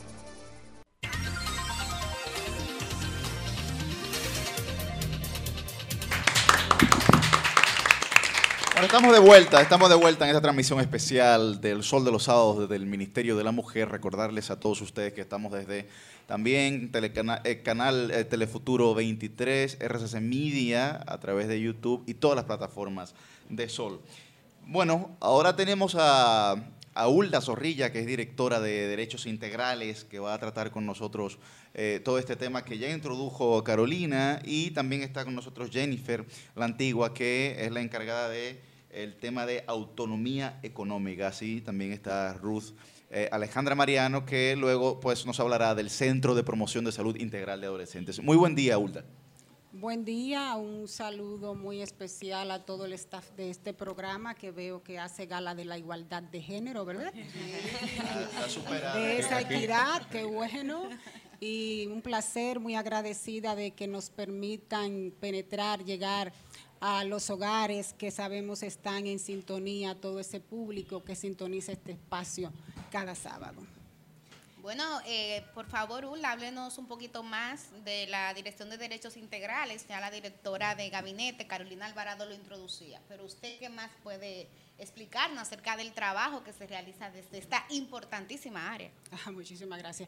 Bueno, eh, básicamente la Dirección de Derechos Integrales debe garantizar la, el, el- el- el- ejercicio de los derechos sociales, culturales, económicos y por supuesto que trabajamos también la garantía de los derechos, de ese ejercicio de los derechos, de la salud de la mujer, de los derechos de la salud sexual y reproductiva de nuestras niñas, niños y adolescentes. Ah, nosotros eh, estamos en la implementación de una serie de programas, de proyectos, que por razones de tiempo pues no podemos mencionarlo todos, pero sí queremos hacer énfasis de manera muy especial en los proyectos de la salud de la mujer, en los proyectos de la salud sexual y reproductiva de la mujer. eh, y también de los proyectos y los programas que tenemos desde el empoderamiento económico. Decir que en estos momentos estamos implementando un proyecto cambiando las normas sociales eh, con el acompañamiento de UNICEF. Ese proyecto se estará eh, ejecutando en nueve territorios que son priorizados por la política a raíz de los altos índices de embarazos en adolescentes y las uniones tempranas que presenta nuestro país, a la llegada de este gobierno se crea el Gabinete de Niñez y Adolescencia. Ah, el Ministerio de la Mujer forma parte de ese, de ese Gabinete de Niñez y Adolescencia y recordar que también se promulgó la Ley 121 que prohíbe las dispensas que tenía eh, eh, para casarse los adolescentes, los niños, los jóvenes menores de 18 años. Todo este escenario, entonces, eh, hace crear este gabinete que lo preside la primera dama Raquel Albaje y desde ahí, pues, tiene el propósito de establecer los mecanismos, los programas, los proyectos que garanticen ese ejercicio de derecho de la salud sexual y reproductiva de nuestros adolescentes. Una, una de las limitantes, doña Hulda, es el tema de la autonomía económica, porque muchas veces, eh, mientras mayor condición de pobreza tiene la mujer, pues hay más limitantes. Por eso me gustaría ahora que Jennifer La Antigua hable un poco de cómo eh, la autonomía económica que logran las mujeres es al mismo tiempo una garantía de derechos. Bienvenida. Muchísimas gracias. Eh, buenos días. Eh, bueno, mira, desde el Ministerio de la Mujer estamos enfocados justamente en las capacitaciones eh, que están orientadas al empleo y al emprendedurismo, educación financiera, oportunidades de acceso al crédito, eh, servicios de desarrollo empresarial para mujeres emprendedoras, cómo acceder a la bolsa de empleo, eh, cursos cortos también, áreas emergentes de- del área de tecnología y de innovación. Por ejemplo, recientemente estuvimos en alianza con Oracle, eh, estuvimos desarrollando un laboratorio de innovación para mujeres emprendedoras, donde las mujeres pudieron aprender sobre herramientas digitales para mejorar sus eh, emprendimientos y sus ideas de negocio. Yo creo que eso es vital y uno de, las, eh, de los cambios más significativos que ha tenido esta gestión. También estamos llevando todos los servicios que brinda el gobierno hacia el territorio. Para nosotras es muy importante que todas las mujeres, las mujeres campesinas, en alianza sobre todo con las organizaciones de mujeres del campo, con CONAMUCA, con FEMUCAM, estamos trabajando también con las federaciones de mujeres empresarias, con ADME, con ADMEPRO, con la FEM, ¿Para qué? Para coordinar todo ese trabajo que realiza el Ministerio de la Mujer en alianza con estas organizaciones y tener coherencia sobre todo en el territorio y poder responder oportunamente a las demandas de las mujeres, tanto en el campo como a nivel empresarial y de todos los sectores. Susi, muy bien. Jennifer, joven también, mira. Una joven, mujer y joven. Queremos ahora conocer todo lo que se está realizando en los centros de promoción de salud integral de adolescentes. Por eso queremos que Ruth Alejandra Mariano nos hable de ello. ¿Cuáles son los temas de salud más importantes que se trata en esta edad tan eh, primordial en el desarrollo y en estos centros específicamente? Determinante. Claro que sí, muy buen día, gracias por el espacio y la oportunidad. Bueno, yo soy facilitadora en el Centro de Promoción Salud Integral de Adolescentes y desde allí trabajamos el enfoque principal que es la prevención de embarazo durante la adolescencia. Esto se hace mediante un recorrido, es un modelo coreano, se ha traído desde Corea y adaptado a nuestra cultura. En este trabajamos ese tema que es muy importante durante la adolescencia. Enseñamos a los adolescentes a conocer su cuerpo, a que aprendan cuáles son sus funciones, a cómo protegerse, a que aprendan a tener eh, esa autonomía de sí mismo, a que aprendan eh, cada uno de los procesos que conllevan y las consecuencias que pueden venir eh, durante una relación sexual a temprana edad. Entonces, todos los temas que trabajamos para los adolescentes en el enfoque de la prevención, de que conozcan las consecuencias, de que tengan un mejor proyecto de vida, para que sean personas más fructíferas en un futuro. Hay quienes entienden que no hablar de eso es la solución y es todo lo contrario. Lamentablemente, los mismos adolescentes son quienes nos dicen que no tengo información, no tengo conocimiento de los temas. Entonces, ¿cómo yo puedo prevenir esto? Que muchas veces los mismos padres eh, como que se detienen y tienen un poquito de vergüenza de hablar a los mismos adolescentes de estos temas que son tan Son tabú todavía social, ¿no? Son tabúes que Vive uno, todavía. vive uno en, en el misterio con ese tipo de temas. Así mismo es. Entonces nosotros eh, trabajamos mucho esa parte, también de tener facilitadores como yo, así jóvenes, caras frescas que puedan interactuar con ellos, que tengan la confianza de preguntar, de nosotros responderle de acuerdo a nuestros conocimientos, que puedan compartir todas sus inquietudes en este recorrido. Que se puedan identificar también los jóvenes. Claro que uno sí. que es joven también, ¿no? Exactamente, de esa forma es que conectamos con ellos y entramos en esa confianza a través de las diferentes áreas de este recorrido que culmina con un salón del universo donde lo llevamos a imaginarse, a soñar su proyecto de vida, cómo ellos se visualizan en un futuro. Y de esta manera entonces adquieren todas estas herramientas, firman un compromiso de todas esas cosas que quieren realizar en ese futuro. Y ellos mismos son los que caen en cuenta de que no quieren como una relación sexual a temprana edad porque ya ven todas las consecuencias que pueden Hay pasar. a que, hay que invitar a las familias, a los padres, a las madres, a los y las jóvenes que nos escuchan a que vayan. Este Sí. centro está Así es. ubicado en Los Prados. Yo lo he visitado, creo que Yuri también y Jennifer y podemos darle testimonio de la forma tan interactiva y tan interesante en que se aprende ahí sobre derechos sexuales y reproductivos y la importante de la decisión de postergar un embarazo adolescente. Así, que la es. invitación está hecha. Vamos ahora a integrar a esta conversación, compañeros y compañeras del Sol de los Sábados, un tema que también es sumamente importante, que es el tema de extensión territorial. El ministerio tiene representación en cada rincón de República Dominicana. Y para eso vamos a recibir a Marina Hilario. Eh, con ella vamos a estar hablando acerca de cómo se replica el quehacer de este Ministerio de la Mujer en el territorio. Y vamos a hablar también con Alvin Mercedes de los Centros sí. de Formación Laboral del Ministerio de la Mujer. Creo que es esa, Yuri, una de las principales fortalezas de este ministerio, el que tenga eh, representación en todo el país, en diferentes sectores, en diferentes provincias, porque lamentablemente eh, el tema de la violencia sucede no solamente No es por demarcación. centro, no por demarcación, ahí no hay discriminación territorial. El, el- el- el criterio de... Que no, en la el- calle ve, ahí no, no se permite, no, no, no. Ahí, no- ahí no es No, el- el clase el- social el- tampoco. la- es que la- la, política pública evidentemente Que a- a tiene que venir veces- acompañada de un criterio territorial. ¿no? A veces mientras eh, más alta la clase, más callado el abuso. Bueno, evidente, evidentemente, evidentemente. Bueno, de, de inicio, eh, pues eh, vamos con Marina Hilario, que nos va a hablar eh, de cómo se replica el quehacer del Ministerio eh, de la Mujer en el territorio. Buenos días. Hola, ¿cómo están? Bien. Bueno, desde el, Agárrese el micrófono que es suyo, des- acérquelo usted. desde el Ministerio el de la. Mujer, yo creo que en su introducción la ministra estaba un poco comentando que tenemos en el territorio 58 oficinas provinciales y municipales y estas oficinas son las responsables de llevar a las provincias y a los municipios cada una de las políticas y de las acciones que desde el nivel de rectoría que tiene el ministerio se implementan. ¿Para qué? Para tratar de promover la igualdad y la equidad entre hombres y mujeres. Tradicionalmente se piensa que el ministerio se queda en el Distrito Nacional. Se piensa que el ministerio es la sede, el ministerio es el tema de violencia y en este caso queremos demostrar que no. Tenemos unas oficinas provinciales y municipales que están en el día a día acompañando, dando seguimiento a las instituciones, a las organizaciones.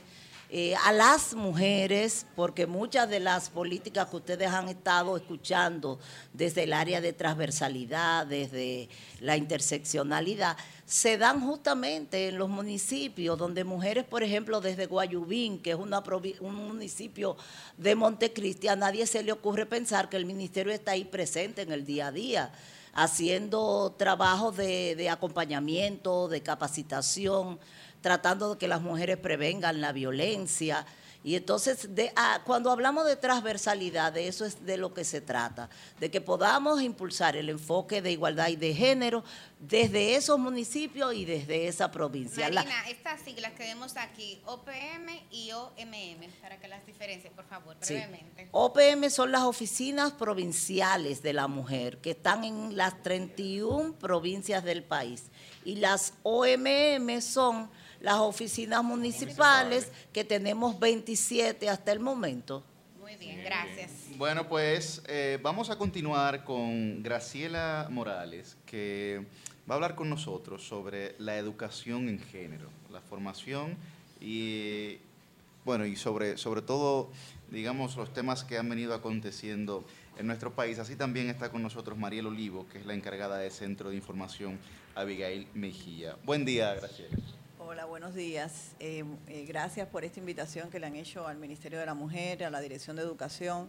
Lo agradecemos mucho porque es importante estos temas de sensibilizar, sobre todo a la población en general, sobre lo que hace el Ministerio de la Mujer y también cómo los cambios eh, que tenemos que lograr en las actitudes, en los conocimientos, en las prácticas que tiene la sociedad sobre las desigualdades de género y cómo podemos cerrar esas brechas de desigualdad.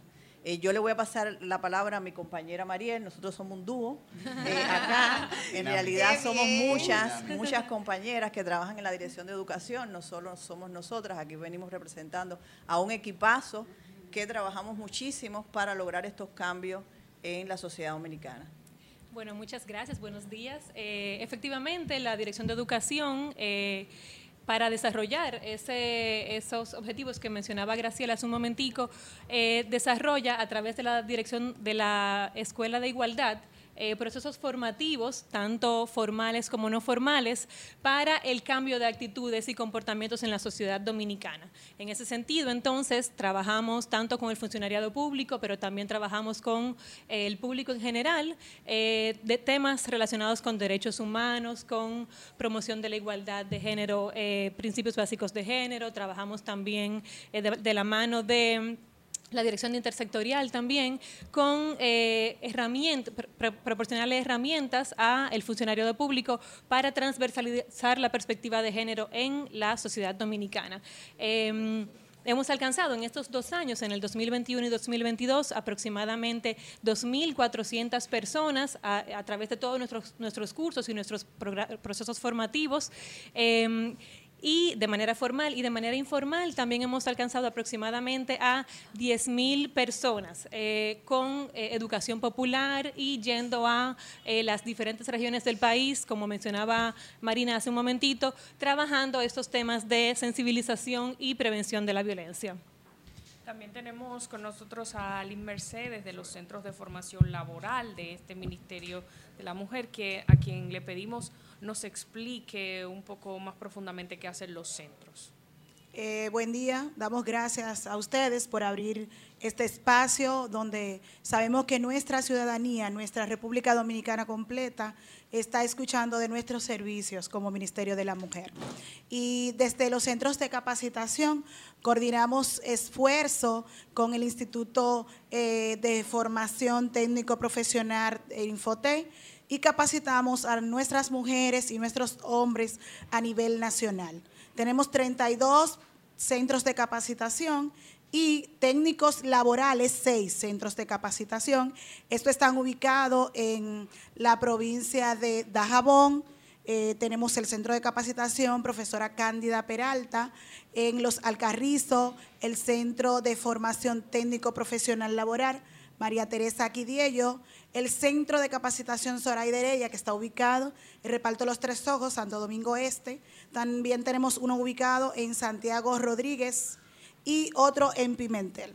Allí va- llevamos procesos de capacitación técnico-profesional no tradicionales. Sabemos que anteriormente a nuestras mujeres eh, nos capacitaban para lo que tenían que ver los oficios.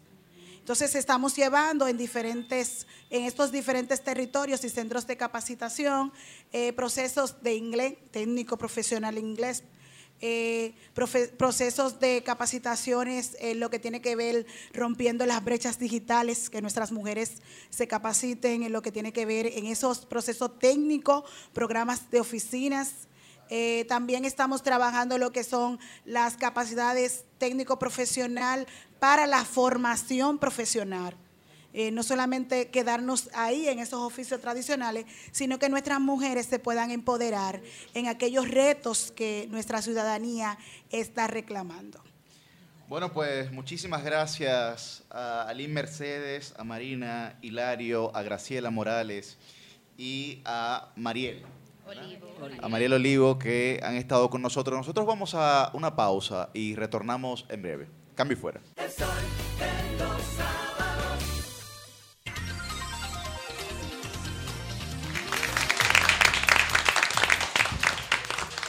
Bueno, estamos de vuelta en este Sol de los Sábados, transmisión especial desde el Ministerio de la Mujer. Nos han dejado el plato fuerte de último. La cherry del pastel, como decimos Sí, los jóvenes. pero pareció como estratégico eso, no sé. no.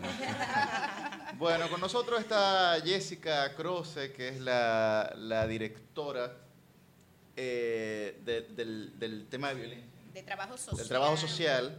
Eh, Yadira Núñez, que es atención de violencia de datos. Eh, Cintia Dular, prevención de datos. También está con nosotros Leticia Payano, que es la coordinadora de Casa de Acogidas. Y Marieli Madera, que es la psicóloga encargada del Departamento de Psicología. Así que iniciamos de inmediato con Jessica.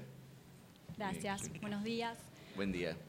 Bueno, contarles entonces cuál es la función. Acérquese háblele, duro de ese micrófono. Contarles entonces cuál es la función principal de la Dirección de Prevención y Atención a la Violencia, que es básicamente garantizar una respuesta integral a las situaciones de violencia que padecen muchas mujeres, adolescentes y niñas, pero sobre todo promover cambios en las normas y en los comportamientos sociales que siguen reproduciendo las desigualdades y las violencias. La dirección trabaja bajo eh, la política pública nacional que tiene el país, eh, específicamente orientada a la prevención, a la atención, a la sanción, persecución, reparación, hacia todas las acciones necesarias para la coordinación y las revisiones de los marcos normativos que ya comentaron mis compañeras. Esta política es el Plan Estratégico por una Vida Libre de Violencias, una política que no es una política de escritorio, sino que es una política de los territorios, está eh, contextualizada en cada una de las provincias con acciones concretas y medibles. Eh, dentro de la dirección tenemos tres grandes departamentos, un departamento de prevención, otro de atención a la violencia, mis compañeras ahora van a hablar sobre sus servicios, un departamento de trabajo social eh, que hace todo el acompañamiento desde un abordaje integral a las mujeres que son usuarias de nuestros servicios y sobre todo gestiona eh, nuestra política de reparación integral, una política que es un apoyo económico para aquellas mujeres que están en condiciones de gran vulnerabilidad, dependencia económica de sus agresores y que también incluye a las familias, eh, aquellas abuelas, abuelos, tíos que acogen y que tienen bajo su tutela y cuidado a aquellos niños, niñas y adolescentes que han quedado en orfandad como producto de un feminicidio. Es un acompañamiento eh, muy eh, particular y, y- y muy, muy sustantivo y sobre todo muy cercano. Ye- Ye- Jessica, brevemente, antes de pasar, ¿usted es de la Argentina? Sí. ¿Está nerviosa por mañana? Sí, ok. Yo es que soy un seguidor de Messi acérrimo. Todas las, todas las cábalas son válidas. Muy bien. Bueno, yo me imagino que uno de, de los servicios más demandados tiene que ver con la asistencia y el apoyo psicológico, pero eso me gustaría que ahora Marieli Madera, una madera de mujer, nos hable un poco de la atención que ofrece el ministerio en tantos casos que lo ameritan. Por favor. Sí, muy buenos días. Es importante resaltar que en, este, en esta etapa de atención las psicólogas son las que reciben las usuarias, son las que le dan, le abren las puertas, por decirlo así, a lo que es los servicios del Ministerio de la Mujer. A ellas cuando llegan aquí al ministerio se le orienta de cada uno de los servicios que este ministerio ofrece, resaltando que lo mismo se multiplica a nivel nacional en nuestras oficinas OPM y OMM. Luego de informarles sobre los servicios y escucharla muy atentamente sobre su inquietud o situación que presenta, se le pide permiso o autorización para informarle o solicitarle la asistencia de un abogado para que éste proceda a orientarle en la parte legal. Luego de esto, pues muchas de ellas inician su proceso de denuncia. ¿Por qué digo muchas de ellas? Porque algunas vienen y no ponen la denuncia, pero no ponen la denuncia por el simple eh, tema, vamos a decirlo así, de no conocer los derechos que ellas tienen en materia legal en estos procesos de violencia. Entonces, para esto siempre solicitamos que nos permita un momentito, y aquí entra la parte de psicoeducación, que es uno de nuestros temas fundamentales en el área de psicología y va acompañado del de lo mismo que es el empoderamiento sobre qué hace el psicólogo, el perdóneme, lo que hace eh, lo que hace el abogado. Entonces, le pedimos que nos permita un minuto para explicarle eh, un abogado, invitar un abogado, este le y ya luego ella toma su decisión. Para decir un número promedio de 10 usuarias que vienen que no están seguras de poner la denuncia, para serle honesta, por lo menos 8 se retiran. Pero lo, lo interesante de esto y del proceso de psicoeducación y del empoderamiento mismo que se le brinda es que esas mismas ocho que se retiran, si no vuelven en el periodo de esa semana, en el periodo de un mes, regresa. ¿Por qué? Porque el tema es darle a conocer cuáles son sus derechos y cuál es eh, el apoyo y la red con la que ellos cuentan. Eh, no quiero dejar pasar por alto el Ministerio de la Mujer, así como nosotros trabajamos el tema de violencia, que es nuestro tema, ¿verdad? Nuestro rol. Eh, muchas usuarias llegan aquí por el tema de que no saben a dónde ir o por el tema de que necesitan asistencia psicológica y no ven los indicadores de violencia. Yo quiero hacer una invitación en este programa, ¿verdad? Un programa tan televisivo a todas aquellas mujeres que tienen la duda de que si están pasando por una situación de violencia se pueden acercar a través de nuestros medios de comunicación como llamando directamente. Nosotros no nos enfocamos solamente en la asistencia directa de violencia, o sea, cuando vemos los golpes, hay una violencia que todavía es peor, que es la psicológica y la emocional. Entonces, ¿qué hacemos? Nos tomamos un momentito para escuchar esa situación, evaluamos si hay o no hay violencia. Como quiera, le damos asistencia a todas las mujeres a nivel nacional. Ahora, ¿qué sucede con aquellas que realmente no son víctimas de violencia? Pues contamos con una red de, de psicólogos a donde nosotros podemos referirle sin costo alguno.